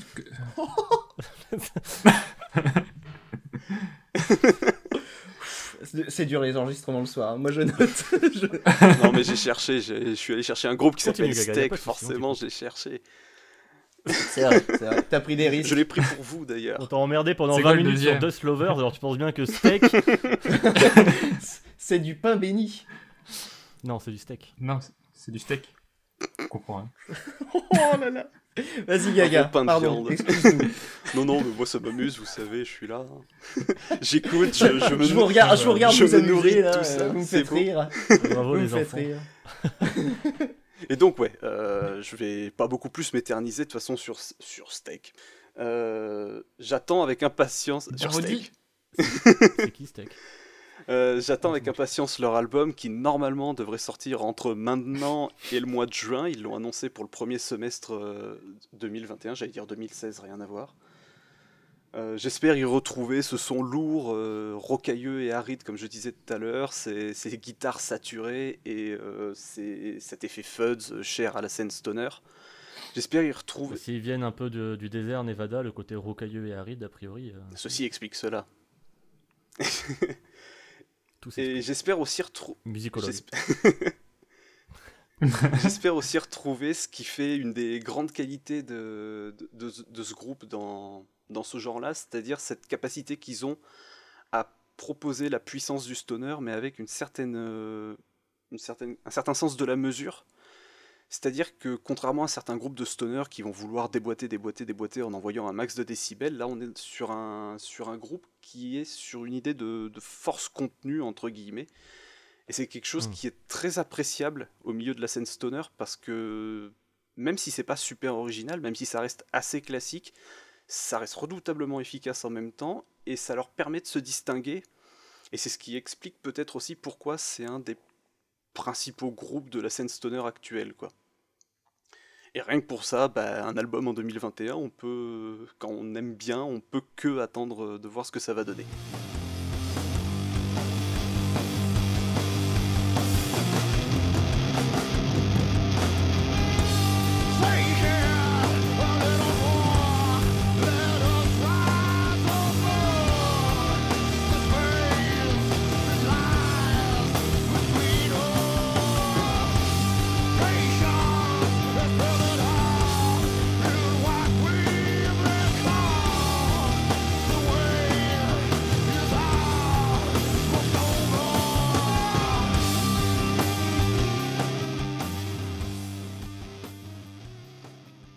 Sais pas du coup, José, si t'avais. Il, il me semble que je t'avais déjà envoyé du steak, mais je sais pas si t'avais écouté ou pas.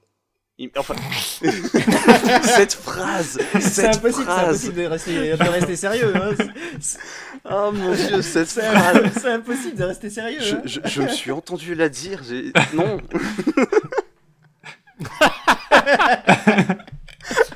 Ah non, mais... Ah, pardon. Euh, pour te répondre, euh, oui, mais là comme ça, euh, j'ai pas non, mais je sais plus, mais il me semblait qu'on en avait discuté, mais ça se trouve, c'était pas avec Voilà. toi, à savoir. Euh, peu importe. Euh, non, si, si, Si, euh, si, Bon. si. Je m'étais retenu, je crois, de faire des blagues sur. T'as- Ah, dans mes souvenirs, j'avais bien aimé, mais j'avais pas poussé plus loin. Il faut. Eh ben, écoute Slap City et écoute leur, leur chanson Liquid Gold qui est clairement ma préférée. Je sais pas si c'est leur meilleure, mais c'est ma préférée. No God to Save. hein. Peut-être. Et à ce moment-là, ça sera intéressant d'avoir ton avis. Euh, tout comme il sera intéressant d'avoir ton avis sur euh, l'autre album que j'ai envie d'évoquer ce mois-ci. Il est Il doigt. va. Transition J'ai- tout appris auprès de Fouane. Les transitions, c'est mon mentor, c'est mon maître. Oh, arrête. C'est pas moi qui donne les points du quiz. Ah, merde. C'est pas c'est lui qui vrai. fait le quiz, alors arrête, euh. Bon, cela dit, moi, quand j'animais, les les- transitions étaient bidons, hein, donc euh, c'est pas mal. Non, dis pas ça, t'étais le meilleur. Merci. Euh, du coup, autre album que j'attends pour 2021, c'est le nouvel et même premier album de Decasia, qui est un groupe qui a été fondé à Nantes dans les années 2010, qui est désormais basé à Paris. Pas à Toulouse? Et non pas à Toulouse cette fois.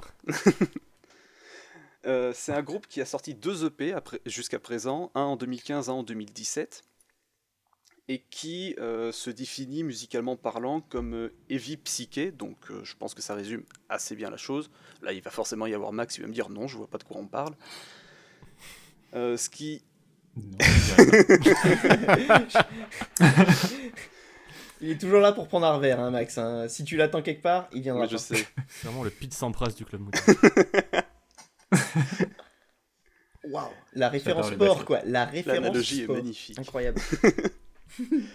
Euh, bon, musicalement, donc du heavy psyché, c'est du coup des riffs particulièrement lourds, euh, très, très profonds, et à côté, ça va être des- une guitare qui va être vache- très mélodique, pas que le- la basse soit pas mélodique, mais la guitare l'est encore plus, c'est, elle est très vive, très, très acérée, même sur certains, sur certains plans, notamment dans les solos.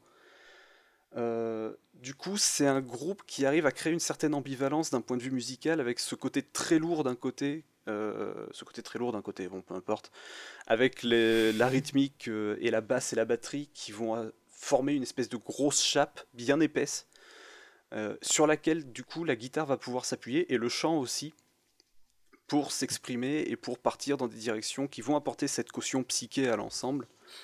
La guitare et le chant qui sont un peu le parquet flottant du coup de. Oh mon dieu Oh là cette là. métaphore. Moi je suis là pour aider. Ah, elle vient hein. de loin celle-là. Ouais, ouais, tellement ouais, loin celle-là. Mhm.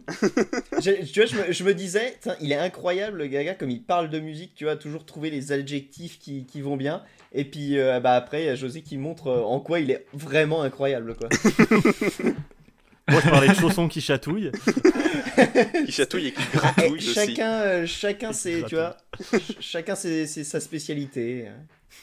Euh, oui, oui, on va dire ça. Donc on t'a fait perdre le oui, fil, oui, pardon. absolument. J'ai perdu ma ligne. Mais peu importe. Euh...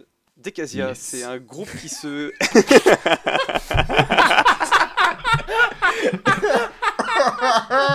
Non mais.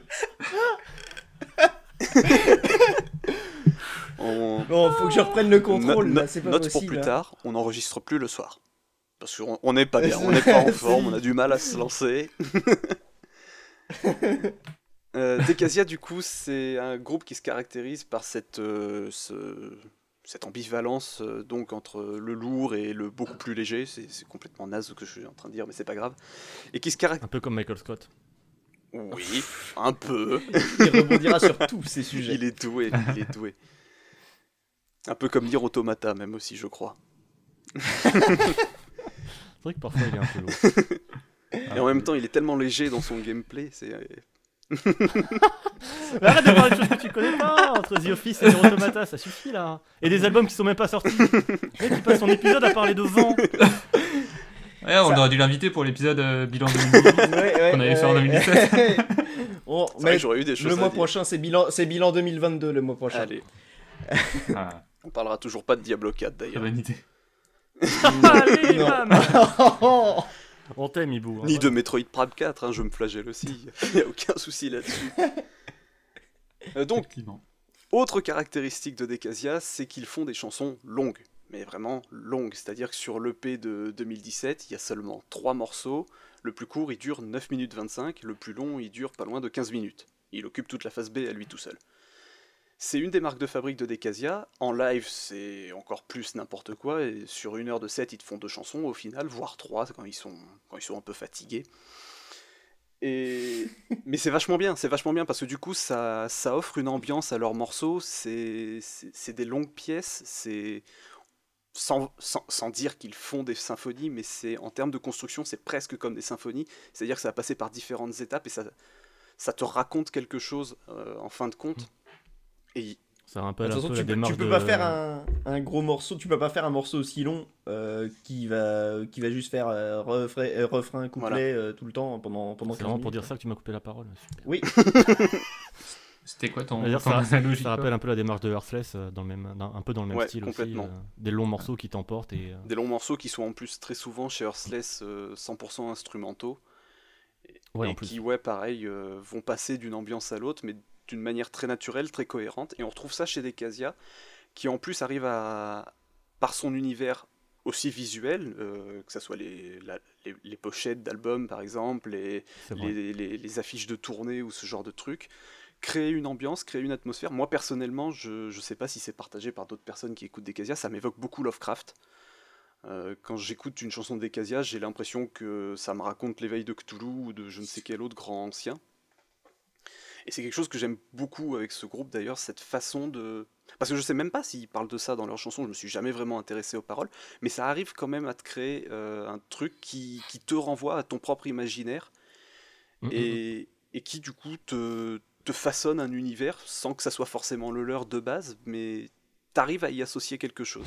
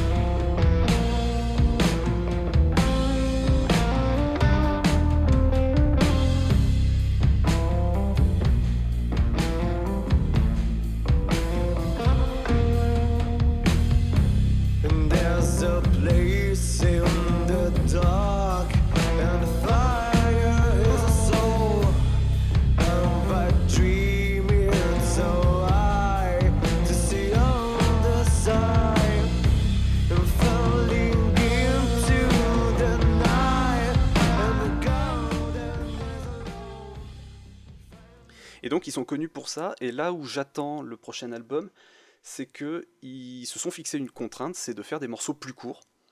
Ça va être des morceaux de 6-7 minutes de manière beaucoup plus classique. Si je me trompe pas, d'après ce qu'ils m'ont dit, il n'y a qu'un seul morceau qui va avoisiner les 10 minutes. Du coup, je suis assez intéressé parce que j'aime bien quand les groupes se, se fixent des contraintes et cherchent le changement d'eux-mêmes parce que... Et n'oublions pas que de la contrainte naît la créativité. Exactement. et du coup, c'est quelque chose que j'aime beaucoup. Et de la contrainte euh, viennent les aubrites aussi. Oh là là Quoi?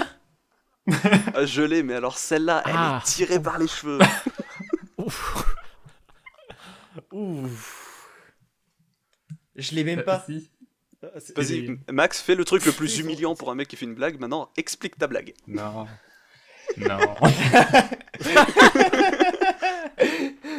Max Backdash. Très Il bien. Non, bah, vas-y, continue comme si de rien n'était. Il- On- il- on va il est parti, on va toute faire façon. En le montant, t'auras le temps d'y réfléchir. En montant les- compris. Ouais. Et, En la réécoutant. Ça- ça va te venir comme me ça. et donc, je suis très curieux. Ouais, voilà. Pour euh, de toute façon, je vais finir là-dessus avec des Casia. Je suis très curieux de voir ce que ça va donner, même si pour certaines de leurs chansons, on, on, ceux qui les ont vues en concert, les connaît déjà parce qu'ils les ont quand même pas mal éprouvés en live. Et on, Hmm, quand on les a vus plusieurs fois en concert, même, on voit déjà un peu les petites différences qui- qu'il a pu y avoir euh, au fur et à mesure. Du coup, je suis très curieux de voir ce que ça va donner euh, une fois sorti du studio. Et, et dans tous les cas, je- de toute façon, je serais content de retrouver leur univers et, et leur son. Tout comme je serais Carrément. aussi content de retrouver leur univers et leur son, mais cette fois-ci en parlant de- du dernier groupe que j'ai envie d'évoquer aujourd'hui, qui s'appelle Birdstone, qui est là encore un groupe français, et qui, euh, quant à lui, évolue dans un univers plus à la croisée entre rock psyché et blues. Donc on est sur quelque chose de, moins lourd quand même qu'avec euh, qu'avec euh, Steak ou Decasia. On est cependant quand même sur quelque chose de très ambiant. Enfin pas ambiant dans le sens ça va être planant ou ce genre de truc, mais où il y a la création d'une atmosphère et d'une ambiance. C'est quelque chose qu'on entendait déjà sur leur, euh, sur leur premier EP qui était sorti en 2017 et qu'on retrouvait euh, avec excellence sur leur album de 2019 qui s'appelait Sir, S2ER, et qui était un des meilleurs albums de l'année 2019, clairement, et qui méritait d'autant plus de louanges que c'était leur tout premier. Et, et de la même manière qu'on disait ça pour les Awards le mois dernier, quand tu arrives avec un premier album d'aussi bonne facture, euh, bah, tu peux que créer de l'attente de toute façon pour la suite parce que les, les gens, et moi y compris, on a envie de, de voir où ça va aller ensuite, parce que quand tu démarres sur les chapeaux de roue comme ça, c'est assez hallucinant. Et, et donc d'un point de vue musical, c'est ouais, ce mélange entre, entre blues et, et rock psyché qui, qui pourrait même aller jusqu'à se, se faire caractériser de, de hard blues, et où on va retrouver autant l'influence euh, du stoner sous certains aspects que du, du hard rock à l'ancienne avec euh, des petites intonations à la Led Zepp par moment, euh, notamment dans le chant, pas parce que la texture de la voix est la même, mais parce qu'il y a une façon de construire les mélodies au chant qui, qui s'y apparente, avec des choses qui peuvent être très calmes, très douces, et tout d'un coup, ça va partir en, en une explosion vocale euh, hallucinante. C'est ce qu'on retrouve notamment sur la chanson Alcazar, qui est euh, la plus belle chanson. Alcazar. Alcazar, qui est la plus belle chanson de, de leur album de 2019.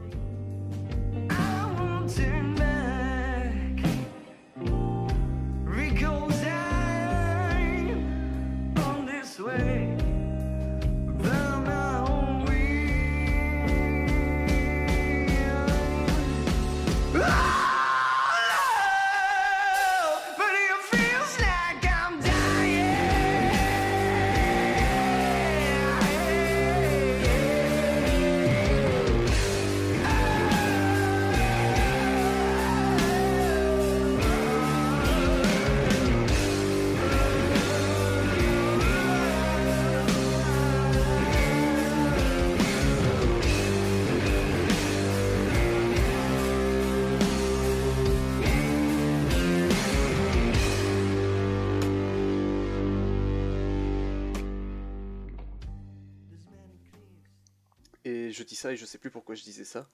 Par rapport à la façon- Ah, c'est. Et donc oui, il y a, il y a- y a- a- cette, euh, comment dire, cette cohabitation de...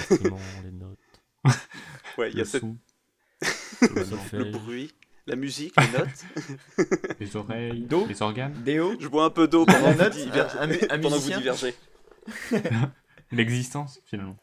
Non mais j'aime bien ces respirations, ça me permet de me réhydrater, c'est important. C'est important de s'hydrater. Oui, très. Faut boire. En Vous plus, j'adore l'eau. Conseil santé, buvez. Et On donc ouais, il y a... sponsorisé par l'eau. C'est vrai que cet épisode est sponsorisé par l'eau. Euh, et donc oui, il y a cette cohabitation d'univers, euh, d'univers musicaux différents. euh, donc le, un côté un peu hard rock à l'ancienne, un côté très blues. C'est-à-dire qu'on va retrouver aussi euh, tout ce qui faisait le blues du, du sud-est des, des États-Unis, le Delta blues et tout ça, quelque chose de très... Si on devait euh, l'évoquer de manière assez cinématographique, entre guillemets, c'est le truc typique qu'on va entendre dans une scène de film où t'as les, les prisonniers sur le bord de la route en train de casser de la caillasse euh, dans les années 30-40, tu vois. Pam, Ça, c'est pam, pam, pam, musique. pam, pam. Il fait, il fait aussi de la musique, euh, il fait tout l'orchestre. hein, euh, Il, est, il est- il- il est extraordinaire. Non, mais c'est notre performeur, hein, José, c'est notre performeur. Et donc, ouais, on va retrouver ça dans les chansons de, Birdstone, mais du coup, c'est c'est alimenté par le- les influences rock, hard rock, euh, hard de manière générale, et ça apporte encore autre chose à, à- l'ambiance de l'album. Euh, une ambiance qui est nourrie aussi par les performances live du groupe, qui conçoit moins ces, ces concerts comme des entre guillemets simples interprétations de leurs chansons que comme de vrais spectacles avec une, intention derrière. C'est-à-dire que, et d'ailleurs il me semble que c'est ce qu'ils disent dans, dans la description de leur, de leur groupe sur leur page Facebook, quand tu regardes un- quand tu vas à un concert de Birdstone, t'as limite l'impression d'assister à une sorte de, de rituel chamanique, tu vois. Parce qu'il y a une ambiance qui se crée, il y a, y a un jeu sur, euh, su- sur, euh, ouais, sur l'atmosphère. C'est renforcé par les tenues qu'ils vont porter, c'est renforcé par le- le- le- par la musique évidemment, c'est renforcé par la façon dont ils amènent les chansons, par la façon dont ils vont conclure le set. C'est renforcé Euh, par les sacrifices de moutons, par les gens qui rentrent en transe. enfin, on s'y croirait vraiment, quoi. Il fume des gros dragons. C'est renforcé par les gardiens de prison à cheval avec les Winchester. Il y a une vraie mise en scène, quoi. Non, mais euh, tu- on dit ça pour déconner, mais il y a une vraie mise en scène sur les concerts de, de Birdstone, mais sans que ça soit, sans que ça soit ridicule en fait. Par c'est pas Ghost non euh, plus, quoi.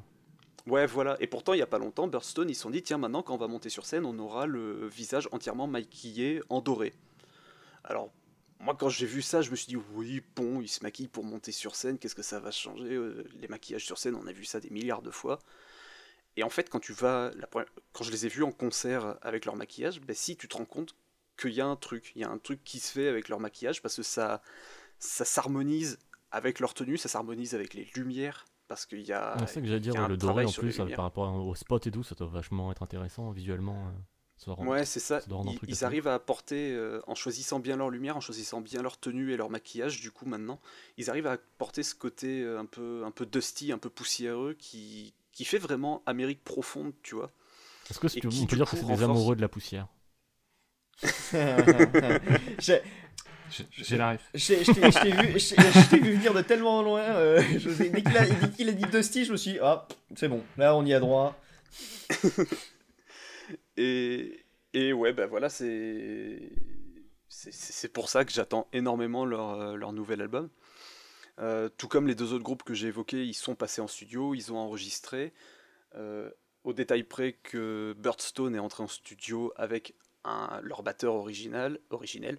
Mais euh, depuis, ils ont changé. Le batteur est parti, ils ont changé de batteur. Il a été remplacé par un, autre gars qui tenait déjà la batterie dans un autre groupe qui s'appelait Necromancers et qui, je vais pas, je vais pas présenter le groupe, mais euh, c'est de la bonne cam, donc il n'y a pas de souci à se faire.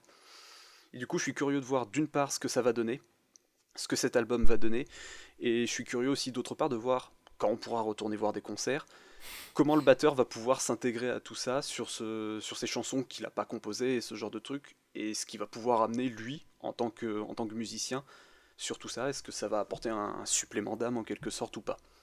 Vivement coup- 2032.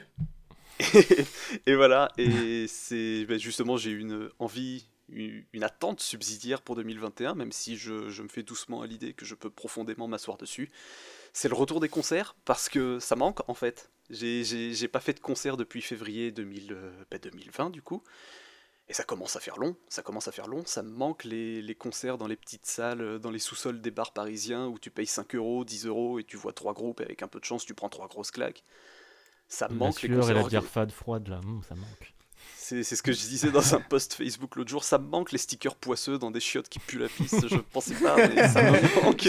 Ça, ça me manque ces petites orgas qui ont aucun moyen et qui rentrent même pas dans leurs frais à la fin de la soirée, mais qui ont tout fait pour te montrer un groupe qui bah, peut-être décollera pas, peut-être deviendra un groupe comme, euh, comme Slift qui a commencé comme ça et maintenant on voit ce qu'ils font. Et ben, ça manque. J'ai j'ai très très envie de retourner en concert parce que, parce que la musique c'est bien à écouter comme ça, mais, mais écouter des albums encore et encore, ça vaut vraiment pas la prestation sur scène. Et, Et c'est bien aussi de qu'on donner de puisse y l'argent aux retourner. artistes. et j'ai hâte exactement, c'est ce que j'allais conclure là-dessus, de- d'apporter mon soutien à- aux artistes, aux orgas et, et aux salles qui accueillent tout ça et qui ont déjà du mal financièrement en temps normal. Alors en ce moment c'est encore plus compliqué, j'apprends rien à personne, mais, mais quand on pourra retourner en concert, il faudra retourner en concert vraiment, parce que c'est un milieu qui connaît de grosses difficultés. Voilà, j'avais envie de finir là-dessus. Et maintenant le théâtre, bien raison. alors, Tu fais bien. Et maintenant, le théâtre. Et, et évidemment, ce que j'ai dit est valable pour le théâtre aussi. Maintenant, les librairies, euh, ça va. Mais les, mais les librairies, j'ai déjà plaidé ta cause quand t'as parlé d'Amazon. et elle, a priori, ça va. Ça va, ça va. Ça va. Ouais, on est- ils sont sauvés. Eux, c'est bon, vous, avez fait le taf. euh, merci de nous avoir soutenus. Euh. Franchement, faites des pareil héros. les salles de, de cinéma. Des héros de la culture, Le théâtre et de concert vont ouvrir. hein. Faites pareil. Hein. Il y a même l'odeur des concerts, mais il y a même l'odeur du théâtre. hum. Mais merci en tout cas pour ces, euh, ces attentes, euh, encore une fois, de bien belles découvertes qui, Je peux qui, en- me, qui me donnent envie. Je peux placer une petite attente. Oui, tu j'allais justement dire que J'allais justement dire, si vous, si vous aussi vous avez des attentes, quelles qu'elles soient d'un point de vue musical, j'étais très curieux de, de les découvrir. Ça ne te surprendra pas, mais j'attends évidemment la.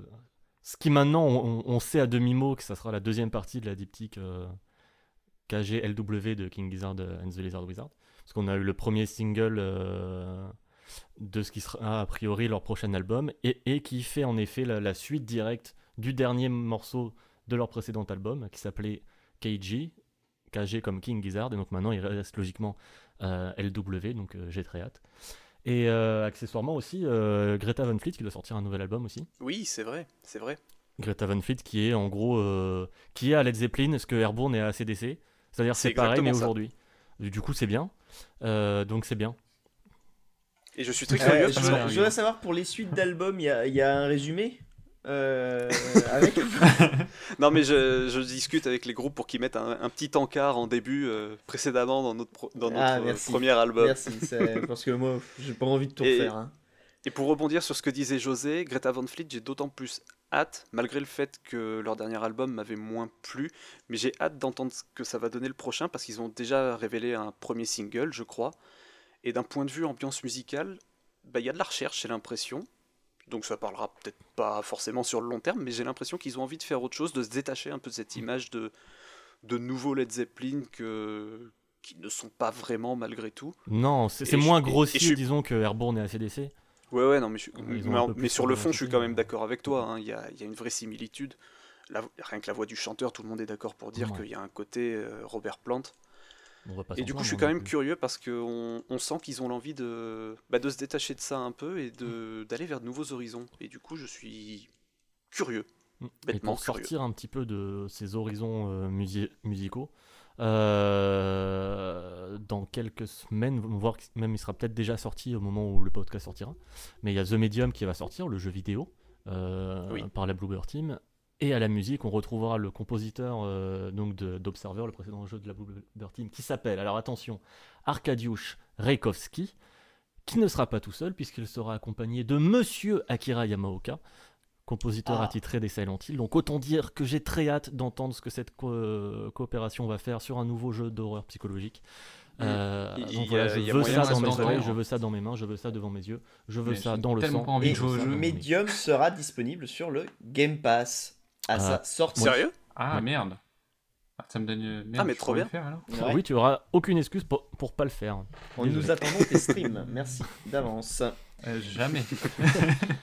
Euh, bah, très bien, en tout cas, merci à vous, du coup, euh, Gaga, José, pour vos attentes. On, nous allons pouvoir passer. euh, Oui, Max, on a- merci pour tes attentes aussi. Euh, nous allons pouvoir passer. Max, il attend rien, il se laisse porter ma sur la brise petite, comme une euh, pluie. recommandation euh, mensuelle. Euh, on a vu une série. euh, on a parlé d'une série, on a parlé de jeux vidéo, on a parlé de musique. Moi, je vais vous conseiller un manga euh, que m'a conseillé notre un de nos seuls auditeurs Ibu. Donc Orimiya, qui est un que- plus à classer dans la catégorie shojo, mais c'est très bien et je vais le citer parce que on en a parlé aujourd'hui et ce qu'il m'a dit, j'ai trouvé ça très juste. Il m'a dit euh, c'est feel good à souhait, ça mange pas de pain, c'est peut-être même assez vain au final, euh, mais on passe un chouette moment. C'est un bain avec de la mousse. Et je suis parfaitement d'accord avec cette description. C'est comme il dit, c'est on- c'est un, très, un, tr- un manga très très sympa, très agréable et, et ça fait du bien. Sur ce, Redis le nom Ori Miya. H-O-R-I-M-I-Y-A. Euh, sur ce, Il je vais pouvoir passer la main. Exactement, pour vous rappeler du, du nom. Je vais pouvoir passer la main à José pour son quiz. Il s'est préparé. Euh, là, il est dans Je les le vois. startings. Vas-y, José, c'est ton moment.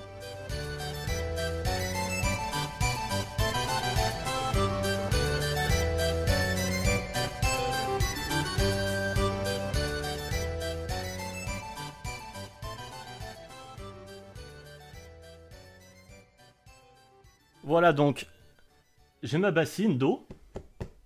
J'ai ma bassine euh, et je vais donc vous chanter des musiques. Euh, alors il y a de tout, hein, musique de jeux vidéo, des chansons, musique de films, de séries, il y, a- il y a de tout. Euh, je vais vous chanter ça en étant dans l'eau, j'espère que vous m'entendrez correctement, normalement oui. Il y aura du coup des pauses hein, pour que je reprenne ma respiration, puisque je ne suis pas champion d'apnée. Oh. Ah bah je retire ce que j'ai dit, t'es pas un vrai performeur finalement. Et, euh, et en plus, je vais me boucher le nez. Donc euh, il y a T'as 10 pas- chansons. Tu sais, que- tu sais que t'as pas besoin de te boucher le nez, tu es dans l'eau. Ça va pas. Oui, mais pour chanter, pour reprendre ma respiration, voilà, on sait jamais, j'ai pas envie de, de tousser très fort. Alors. Oui, évidemment, on privilégie la santé et la sécurité de José sur ce quiz que Je vous ne devez surtout pas à reproduire à la maison. Ce- pour les auditeurs, ça peut être euh, rigolo ce, ce- ce moment pour eux. Pour nous, ça le sera plus parce qu'on a la vidéo. Ça va être incroyable. Euh, donc, bah, premier morceau, euh, j'ai envie de dire, c'est parti. C'est parti. Harry Potter. Ah oui, À l'école des sorciers. Potter, Bravo. ouais. Ouais, ouais. Il est fort, il est fort. Un point pour. C'était Max qui l'a dit? Oui, c'est Max. Ça lui fait combien? Moins Oui, 499 du coup Oui, oui, oui. oui. S'il vous plaît, donnez-moi des points. Bon, celle-là, elle était facile, hein, c'est pour se mettre en jambe. Alors, évidemment, euh, vu que je suis dans l'eau, j'ai pas pris non plus des morceaux durs à trouver.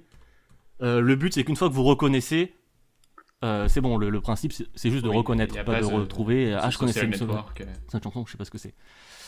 Euh, parce que déjà que je suis pas un grand chanteur, alors sous l'eau, euh, voilà quoi. Mais Écoute, c'est pour l'instant c'est magnifique. Hein. Pour l'instant, c'est facile. Pour l'instant, j'ai- on a reconnu, Euh, Laquelle je vais mettre? Ah, je vais mettre celle-ci, parfait. Parce que je me les écoute en même temps pour pouvoir les reproduire, hein, parce que je ne connais pas tout par cœur. C'est très C'est parti. Deuxième piste. Comment ça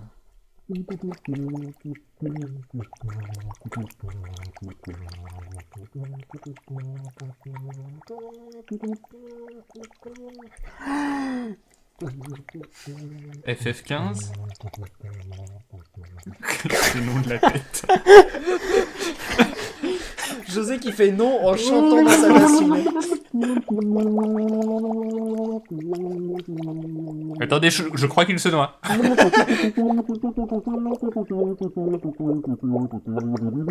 Ah, c'est Supercopter, c'est Supercopter C'est Supercopter C'est pas Supercopter, c'est pas Airwolf Non, c'est pas super comme J'ai- Putain, mais on comprend. euh, alors, enfin, moi, je reconnais rien du tout là.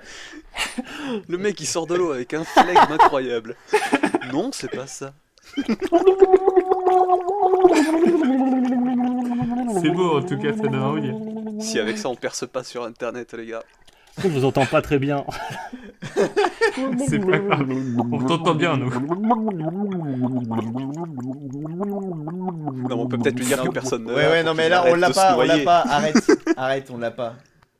Je, je pense- Pas d'indice. il est, il il possible que euh, Max ait dit, mais que j'ai pas entendu. Parce que j'ai entendu le bon chiffre. Ah non, non. FF15 Non, j'ai entendu un 3. FF3 The T'as Witcher pas dit un 3 3 Oui, c'était The Witcher 3, c'était les les les les les les les. Ah ouais, non, bah. oh, Ah, oh, bah, allez, oh, je- oh, oh, oh, ça va être compliqué. Bah, Alors là, bah, du je coup, c'est le t'annonce point à que ça va être compliqué. je, je prends juste un demi-point si tu veux. Non, non, euh, t'as trouvé, t'as trouvé. Cool. Hum. Il a même pas fait jeu. Quelle honte. Bah oui, Pour mais il l'instant. fait que ça, il parle de ch- choses qu'il connaît pas. Qu'est-ce que j'ai C'est- fait C'est c'est sa J'ai fait thématique. que ça aujourd'hui, c'est incroyable. Ouais, c'est fou ça. Gaga. un, D'ailleurs, d'ailleurs, un. Gaga est sourd. Hein, pour ceux qui pensent qu'il est expert en musique, il entend rien. Moi je regarde les pochettes, je touche les albums et je ressens les choses. Et ça, c'est beau. C'est Putain, c'est un pouvoir de X-Men ça. Absolument. Ça sert pas à grand chose contre Magneto, mais c'est Si, c'est cool. hyper utile, euh, c'est hyper utile euh, dans le club moutarde. Attention, c'est parti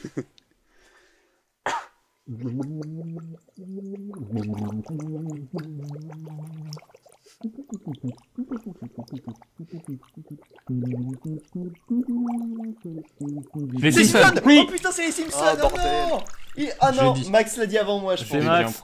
C'est Max qui a trouvé les Simpsons, bravo. Je, je profite de, de cette petite pause pour souligner un petit truc que j'ai remarqué, c'est que ça ne sert strictement à rien, mais autant Max que Fouane que moi, on s'est penché en avant pour être sûr de mieux entendre ce qui se passe. C'est vrai, c'est Ah, vrai. moi aussi, je me penche en avant pour mieux mettre ma tête On se rapproche mais- de l'écran pour mieux entendre José. Ah, on est vraiment investi. hein. Euh, juste, Vous José, me soutenez. Parce que Moi, je suis penché, du coup, vous penchez aussi. J'apprécie grandement l'amour du jeu, en plus je gagne. Mais euh, te noie pas. non, non, je, je gère me- mon souffle, pas de soucis. Ah, parfait. Donc, vous êtes prêts? Allez-y.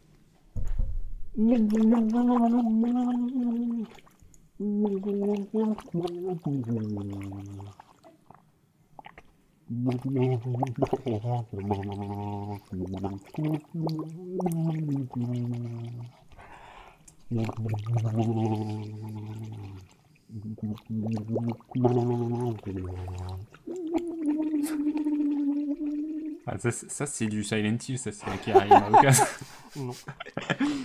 Vous êtes sur Arte, ceci est un podcast expérimental.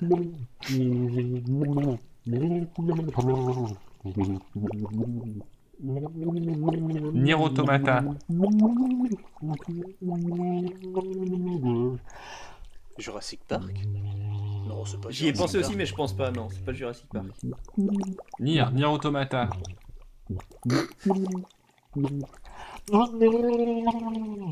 Un quelconque Yakuza. Des fois, je m'inquiète hein,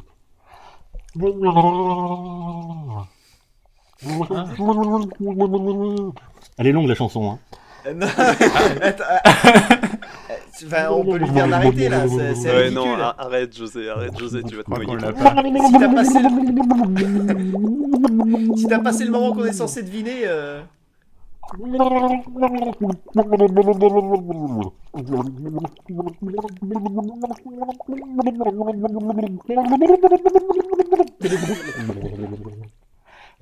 Non mais arrête, arrête. c'est- Attends, attends, ça va arriver le moment où vous allez trouver. José, stop. Ça va arriver, ça va arriver. Ça va arriver, ça va arriver.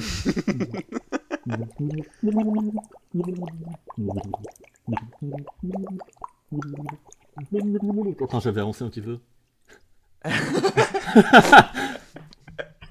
Ah là.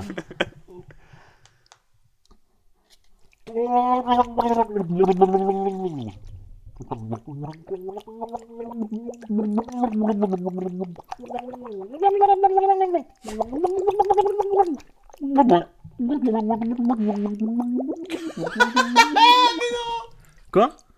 Non mais non. Non, je- c'est juste Fouane qui se Non, marre. mais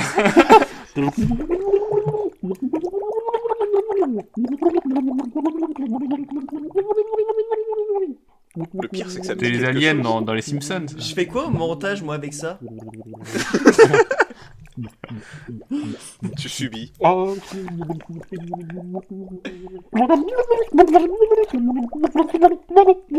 On, Non,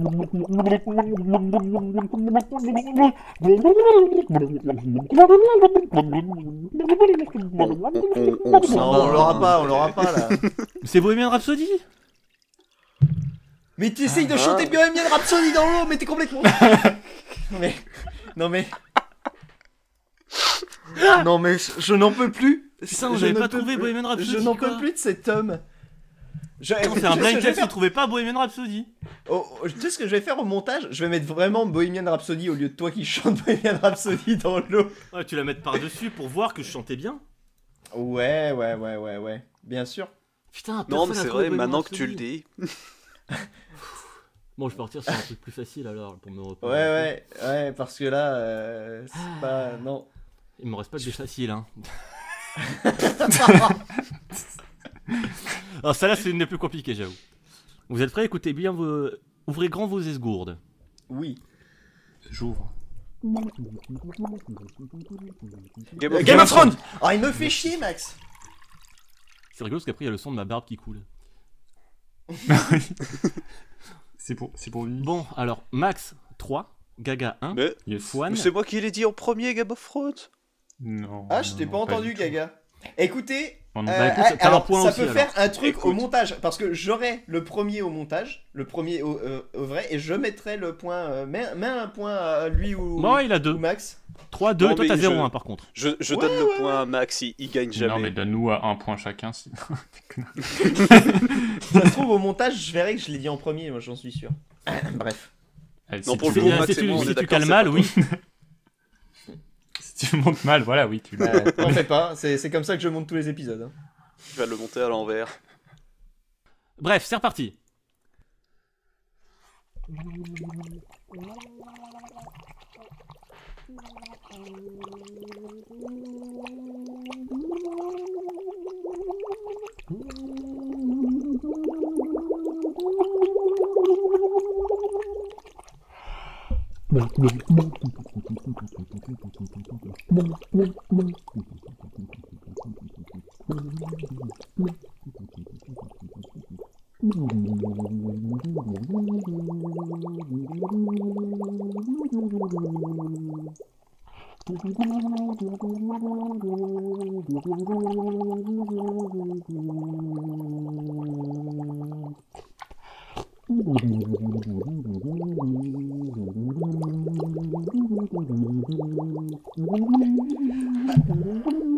Putain, je.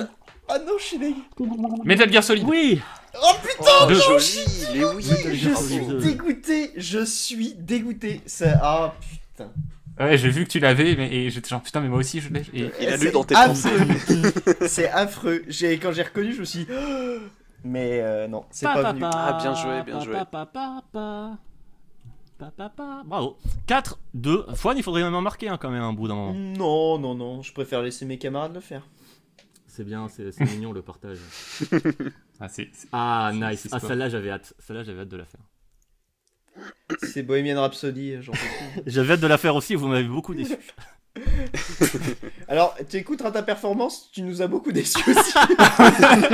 J'aimerais bien vous y voir. ah non, je dis pas que c'est simple, mais Bohemian Rhapsody, moi je l'attends pas même.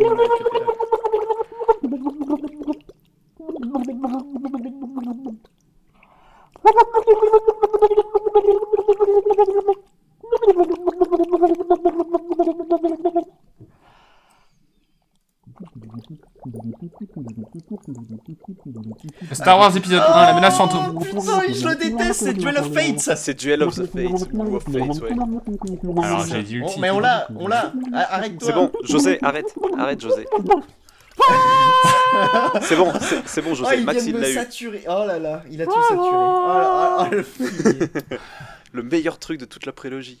Alors, je marque un point pour Max parce qu'il a eu 5 et un point pour Gaga parce qu'il a dit le titre Duel of the Fates. Je l'ai, je l'ai dit Non, non, c'est Fouane qui l'a dit en premier, par contre, le titre. Ouais, Fouane l'a dit, je crois. Je, je n'ai fait que confirmer. Bravo pour cette défense, ou Fouane, tu as donc 2 points. 5 de 2. Ah merci. Euh, Qu'est-ce qu'on va faire maintenant? On va faire... Ah, celle-là, elle est pas facile, je pense. Ça va nous changer. Elle est pas facile pour vous, mais pour moi, elle est un peu plus calme. C'est vrai que les cœurs au début de Duel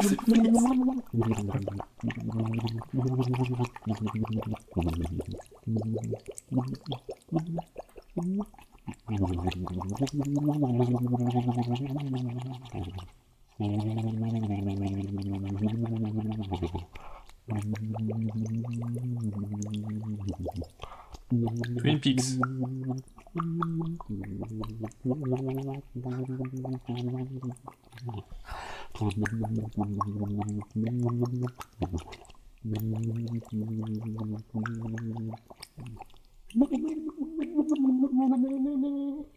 La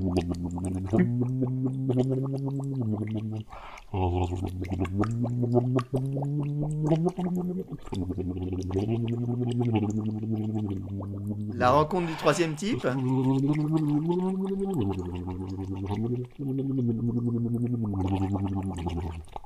Attends, il y a Gaga qui utilise Shazam là. Non, non, je fais des photos parce que c'est des moments dont il faudra se souvenir plus tard. ça. On la mettra en illustration de l'article.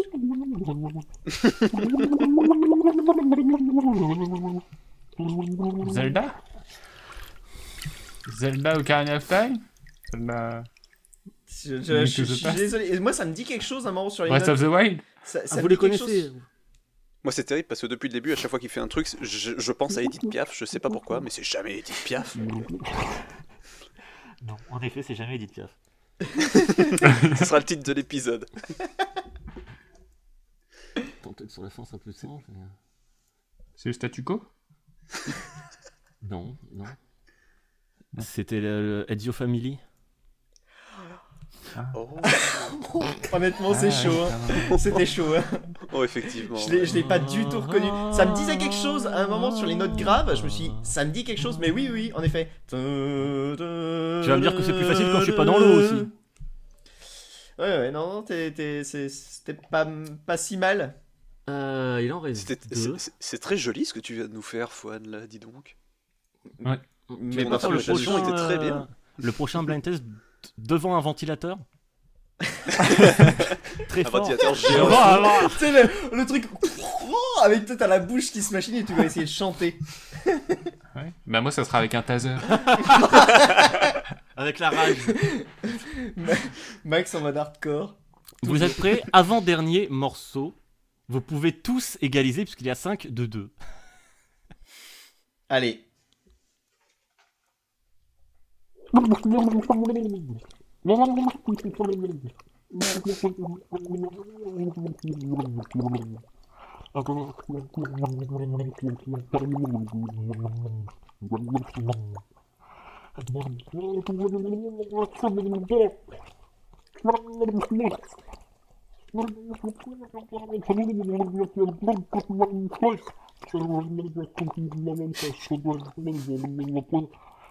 Alors, il chante un truc là, hein, c'est sûr. Ouais là ça chante. hein. Moi, je dis, il nous insulte. C'est les paroles que je. Eh, c'est un peu de c'est mal peut-être enfin. Edith Piaf.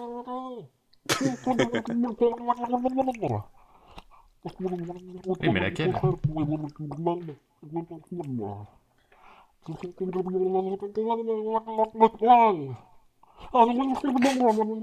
Ah, Will Survive. Gloria Gaynor. Exactement, Will Survive de Gloria Gaynor. Ah. Bon, 5 pour Max, 3 pour Gaga, 2 pour Fouane. C'est l'heure du, du climax du dernier morceau. Attention.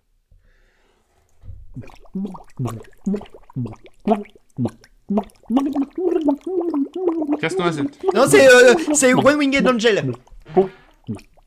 Ah, c'est Mais c'est- ouais, c'est ça. C'est c'est Sephiroth, c'est One Winged Angel, non? Ouais, je crois qu'il veut nous en faire profiter. Ouais, c'est ça. Non, mais tu l'as, tu l'as. Euh, Mais t'as pas dit le titre, donc FF7. Non, mais c'est FF7 One Winged Angel. euh, me fait pas Final. Fantasy. Non, mais là, il le fait 7. exprès, c'est pour faire durer le plaisir. Il s'amuse. il s'amuse. Ou alors, il va me dire c'est pas ça, mais là, je. Si, mais c'est c'est la version de, de Crisis Core. Ah non, c'est un piège. En fait, c'est Super Smash Bros. Euh, Ultimate. Mais il nous entend plus, tu crois Il nous a mute Si, c'est juste, il veut nous faire. Mais quel connard En plus, il arrive tard, hein, le. Eh, mais je vais couper, hein, tout ça. Il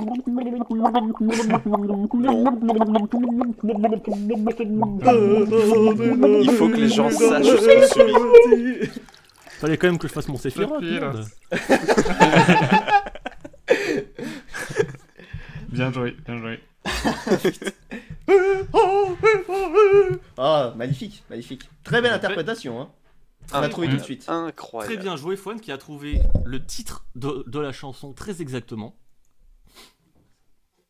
C'était bien One Winged Angel. C'est vrai. Tu passes donc à 4 points. Max, t'as dit que c'était Final Fantasy VII et Crazy Score. Tu gagnes donc 2 points parce que c'est deux bonnes réponses. J'ai dit Super Smash Bros. Ultimate aussi. T'as dit quoi Si, si jamais. dit quoi dit Super Smash Bros. 3, il a dit Ultimate Super Smash Bros, ça marche aussi. Oui, il a, dit, il a dit Super Smash Bros Ultimate aussi, ouais. Ah ouais, mais ça, lui, lui, je le compte pas, lui. Trop récent. Je comprends. Et Gaga, tu l'avais aussi, donc tu as droit à 4 points. Euh, bah, du coup, bravo. Euh, Gaga et Fouane, égalité à 4 points. Et Max à 7 qui gagne ce quiz. 7 comme Final Fantasy. Bravo. Ah, bravo, Le bravo. pre- Le premier de la saison. C'est les règles les règles du Mortal Kombat sont claires, aussi claires que ce quiz. Euh, merci. José Avec pour euh, ce, ce, ce grand moment. J'aurais dû, j'aurais dû enregistrer euh, mon écran. Vraiment. Alors j'ai quelques photos, hein, pas de soucis. Euh, non mais merci, c'était une, c'était une grande idée. Je, je... Je, je vois pas comment on pourra faire plus original que ça. Ça, ouais, ça va être compliqué. mais- Le pire, c'est que je me disais, un blind test, ça va être chiant pour le montage. Et euh, au final, ça aurait dû ne pas l'être, mais en fait, ça le sera quand même, je pense. Bah, tu vas tout laisser. La- Laisse-moi. Bah, faut laisser, seul faut laisser. Et laisse les gens Ouais, chercher. Laisse les gens chercher Bo- Bohemian Rhapsody. Je suis sûr qu'il y en a qui vont le trouver. C'est vrai. Honnêtement, C'est vrai, il y a je- moyen, je te il y a dirais moyen. à la, à la Hibou, réécoute, je te Hibou, dirais il va si je trouve. trouver. Hibou, c'est un gros fan de Queen, il va forcément trouver. C'est ça. Ouais, ouais, Tu ouais, ne me censureras pas. Ok, ok, c'est, c'est, c'est- ça va être long, mais je laisserai tout. Euh, en tout cas, merci euh, à tous les trois. C'était vraiment cool. Je suis Merci à très aussi. content. Et, On aurait eu du mal à démarrer, mais ça aurait été très bien. Ouais. Les aléas du direct ne nous arrêteront jamais. Voilà, sachez-le. Euh, encore merci. euh, encore une bonne année à tous nos auditeurs. Bon, oui, euh, on- le podcast sortira oui. sûrement fin janvier, mais on a le droit jusqu'au Et 31 fin janvier, janvier, de souhaiter la bonne année. Donc, Ça, on n'a pas eu l'occasion de leur souhaiter encore, donc faut bien le faire au bout d'un moment. exactement. Oui, c'est vrai. Et puis bon, nous, on est Bonne le année- 13, hein, bonne ça année, passe. C'est ça, c'est ça. Merci Du coup, encore. les auditeurs pourront Euh, savoir combien de temps mes fois a monté l'épisode. C'est ça. Euh, tout, tout, tout le backstage est connu, les gens sauront que je suis un feignant. Merde. Euh, Moins que moi, parce que moi, tu pas. les finis les épisodes. Ne vends pas la peau de l'ours. Ouais, ça se trouve, c'est euh, la malédiction, c'est quand je parle de The Office. En vrai, si cet épisode sort jamais avec ce quiz, j'ai vraiment le seum. je, je pense que je, on le sortira quoi qu'il arrive. On le sortira quoi qu'il arrive. Même s'il y a une des pistes vocales qui manque, euh, je, je broderai, enfin je ferai un truc. On, on- on- on le fera. on le fera. Euh, donc euh, on remercie évidemment euh, Bun, euh, Siro, Ibu, Bila. euh, Bila, Linkboss, euh, tous nos auditeurs quoi. Euh, je crois qu'on a, Voilà, on fait le tour. On a fait le tour. Ça y est, il commence à être. Non, t'as pas remercié mes nous. parents. Eh bien, c'est merci vrai, à tes parents, merci, gros bisous. Vous avez engendré un être formidable. Bravo à vous. Ah oui. Euh, Bien commencé. Ah bah bonjour à vous. Hein. et, euh, et puis, bah voilà, on va pouvoir se dire au revoir. Non, il y a tous ceux qu'on a oubliés aussi, évidemment. Oui, à tous ceux qu'on a oubliés, évidemment. Oui. Si vous nous écoutez, n'hésitez pas bah, à nous le faire savoir. Nous, ça nous fera très plaisir. Et si vous n'aimez pas ce qu'on fait, n'hésitez pas aussi à nous le faire savoir. Et ça nous fera moins Oui, plaisir, mais au moins on le saura. Si vous avez des idées de quiz pour qu'on fasse plus original que José encore, n'hésitez pas à nous les envoyer. Sans, mettre nos... Sans nous mettre en danger, attention. Voilà, voilà, parce que le quiz accroché à une poutrelle euh, au-dessus d'une grue, non, c'est non. C'est Avec non. une bombe au poivre dans la gueule, ça C'est non. En marchant sur des braises chaudes, euh, let's go, quoi, c'est parti. J'aurais Ça Tu devient dois jacasse. chanter poursuivi euh, par des loups euh, dans la nuit. Sur ce, bonsoir, bonne euh, journée, bon après-midi, bonne matinée, bon appétit. Au revoir. Belle vie finalement. Belle vie. bonne existence.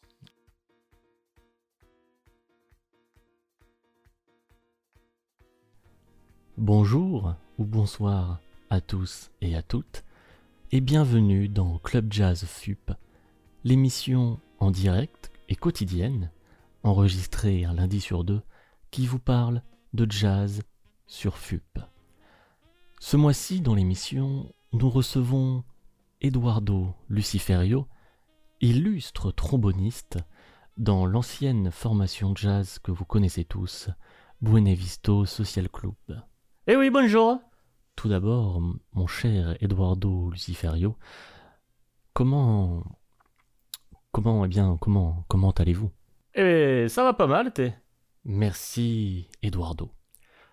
Vous êtes venu dans le Club Jazz FUP de cette semaine pour nous présenter, en exclusivité, votre album solo, qui sera pour le public l'opportunité de réentendre pour la première fois vos trombones depuis la dissolution de Buenavisto Social Club en 1973. Alors après une telle période, éloigné de la scène et de la musique, comment un artiste comme vous, comment, comment, eh bien, comment, comment allez-vous? Eh, ça va pas mal, t'es. Merci, Eduardo. Nous allons donc pouvoir écouter la première piste de votre album, intitulée 25 trombones. Est-ce que vous pouvez nous en dire un peu plus sur ce morceau avant que nous le découvrions ensemble? Avec tous nos auditeurs Eh bien, c'est 25 trombones, quoi, le, le titre parle de lui-même. Merci, Eduardo. Voici donc, en exclusivité mondiale, dans le club jazz FUP, la découverte du premier morceau d'Eduardo Luciferio en solo. 25 trombones. Un trombone, deux trombones, trois trombones, quatre trombones, cinq trombones, six trombones, sept trombones, huit trombones, neuf trombones, dix trombones, onze trombones, douze trombones, treize trombones, quatorze trombones, quinze com- trombones, et c'est pas facile à dire, quoi. 16 trombones, 17 trombones, 18 trombones, 19 trombones, 20 trombones, 21 trombones, 22 trombones, 23, 23 trombones, oh Je sais plus parler ou quoi? 24 trombones. En même temps, j'ai pas fait ça depuis 1973. Et 25 trombones. Eh, merci Eduardo. Eh ben, avec plaisir. Moi, je fais ça surtout euh, pour l'amoureux de la musique. eh. Merci à tous et à toutes d'avoir suivi ce Club Jazz FUP en notre compagnie. Une bien belle édition s'il en est. Et on se dit à mercredi prochain pour un nouveau Club Jazz FUP plein de surprises, de talent et surtout de musique.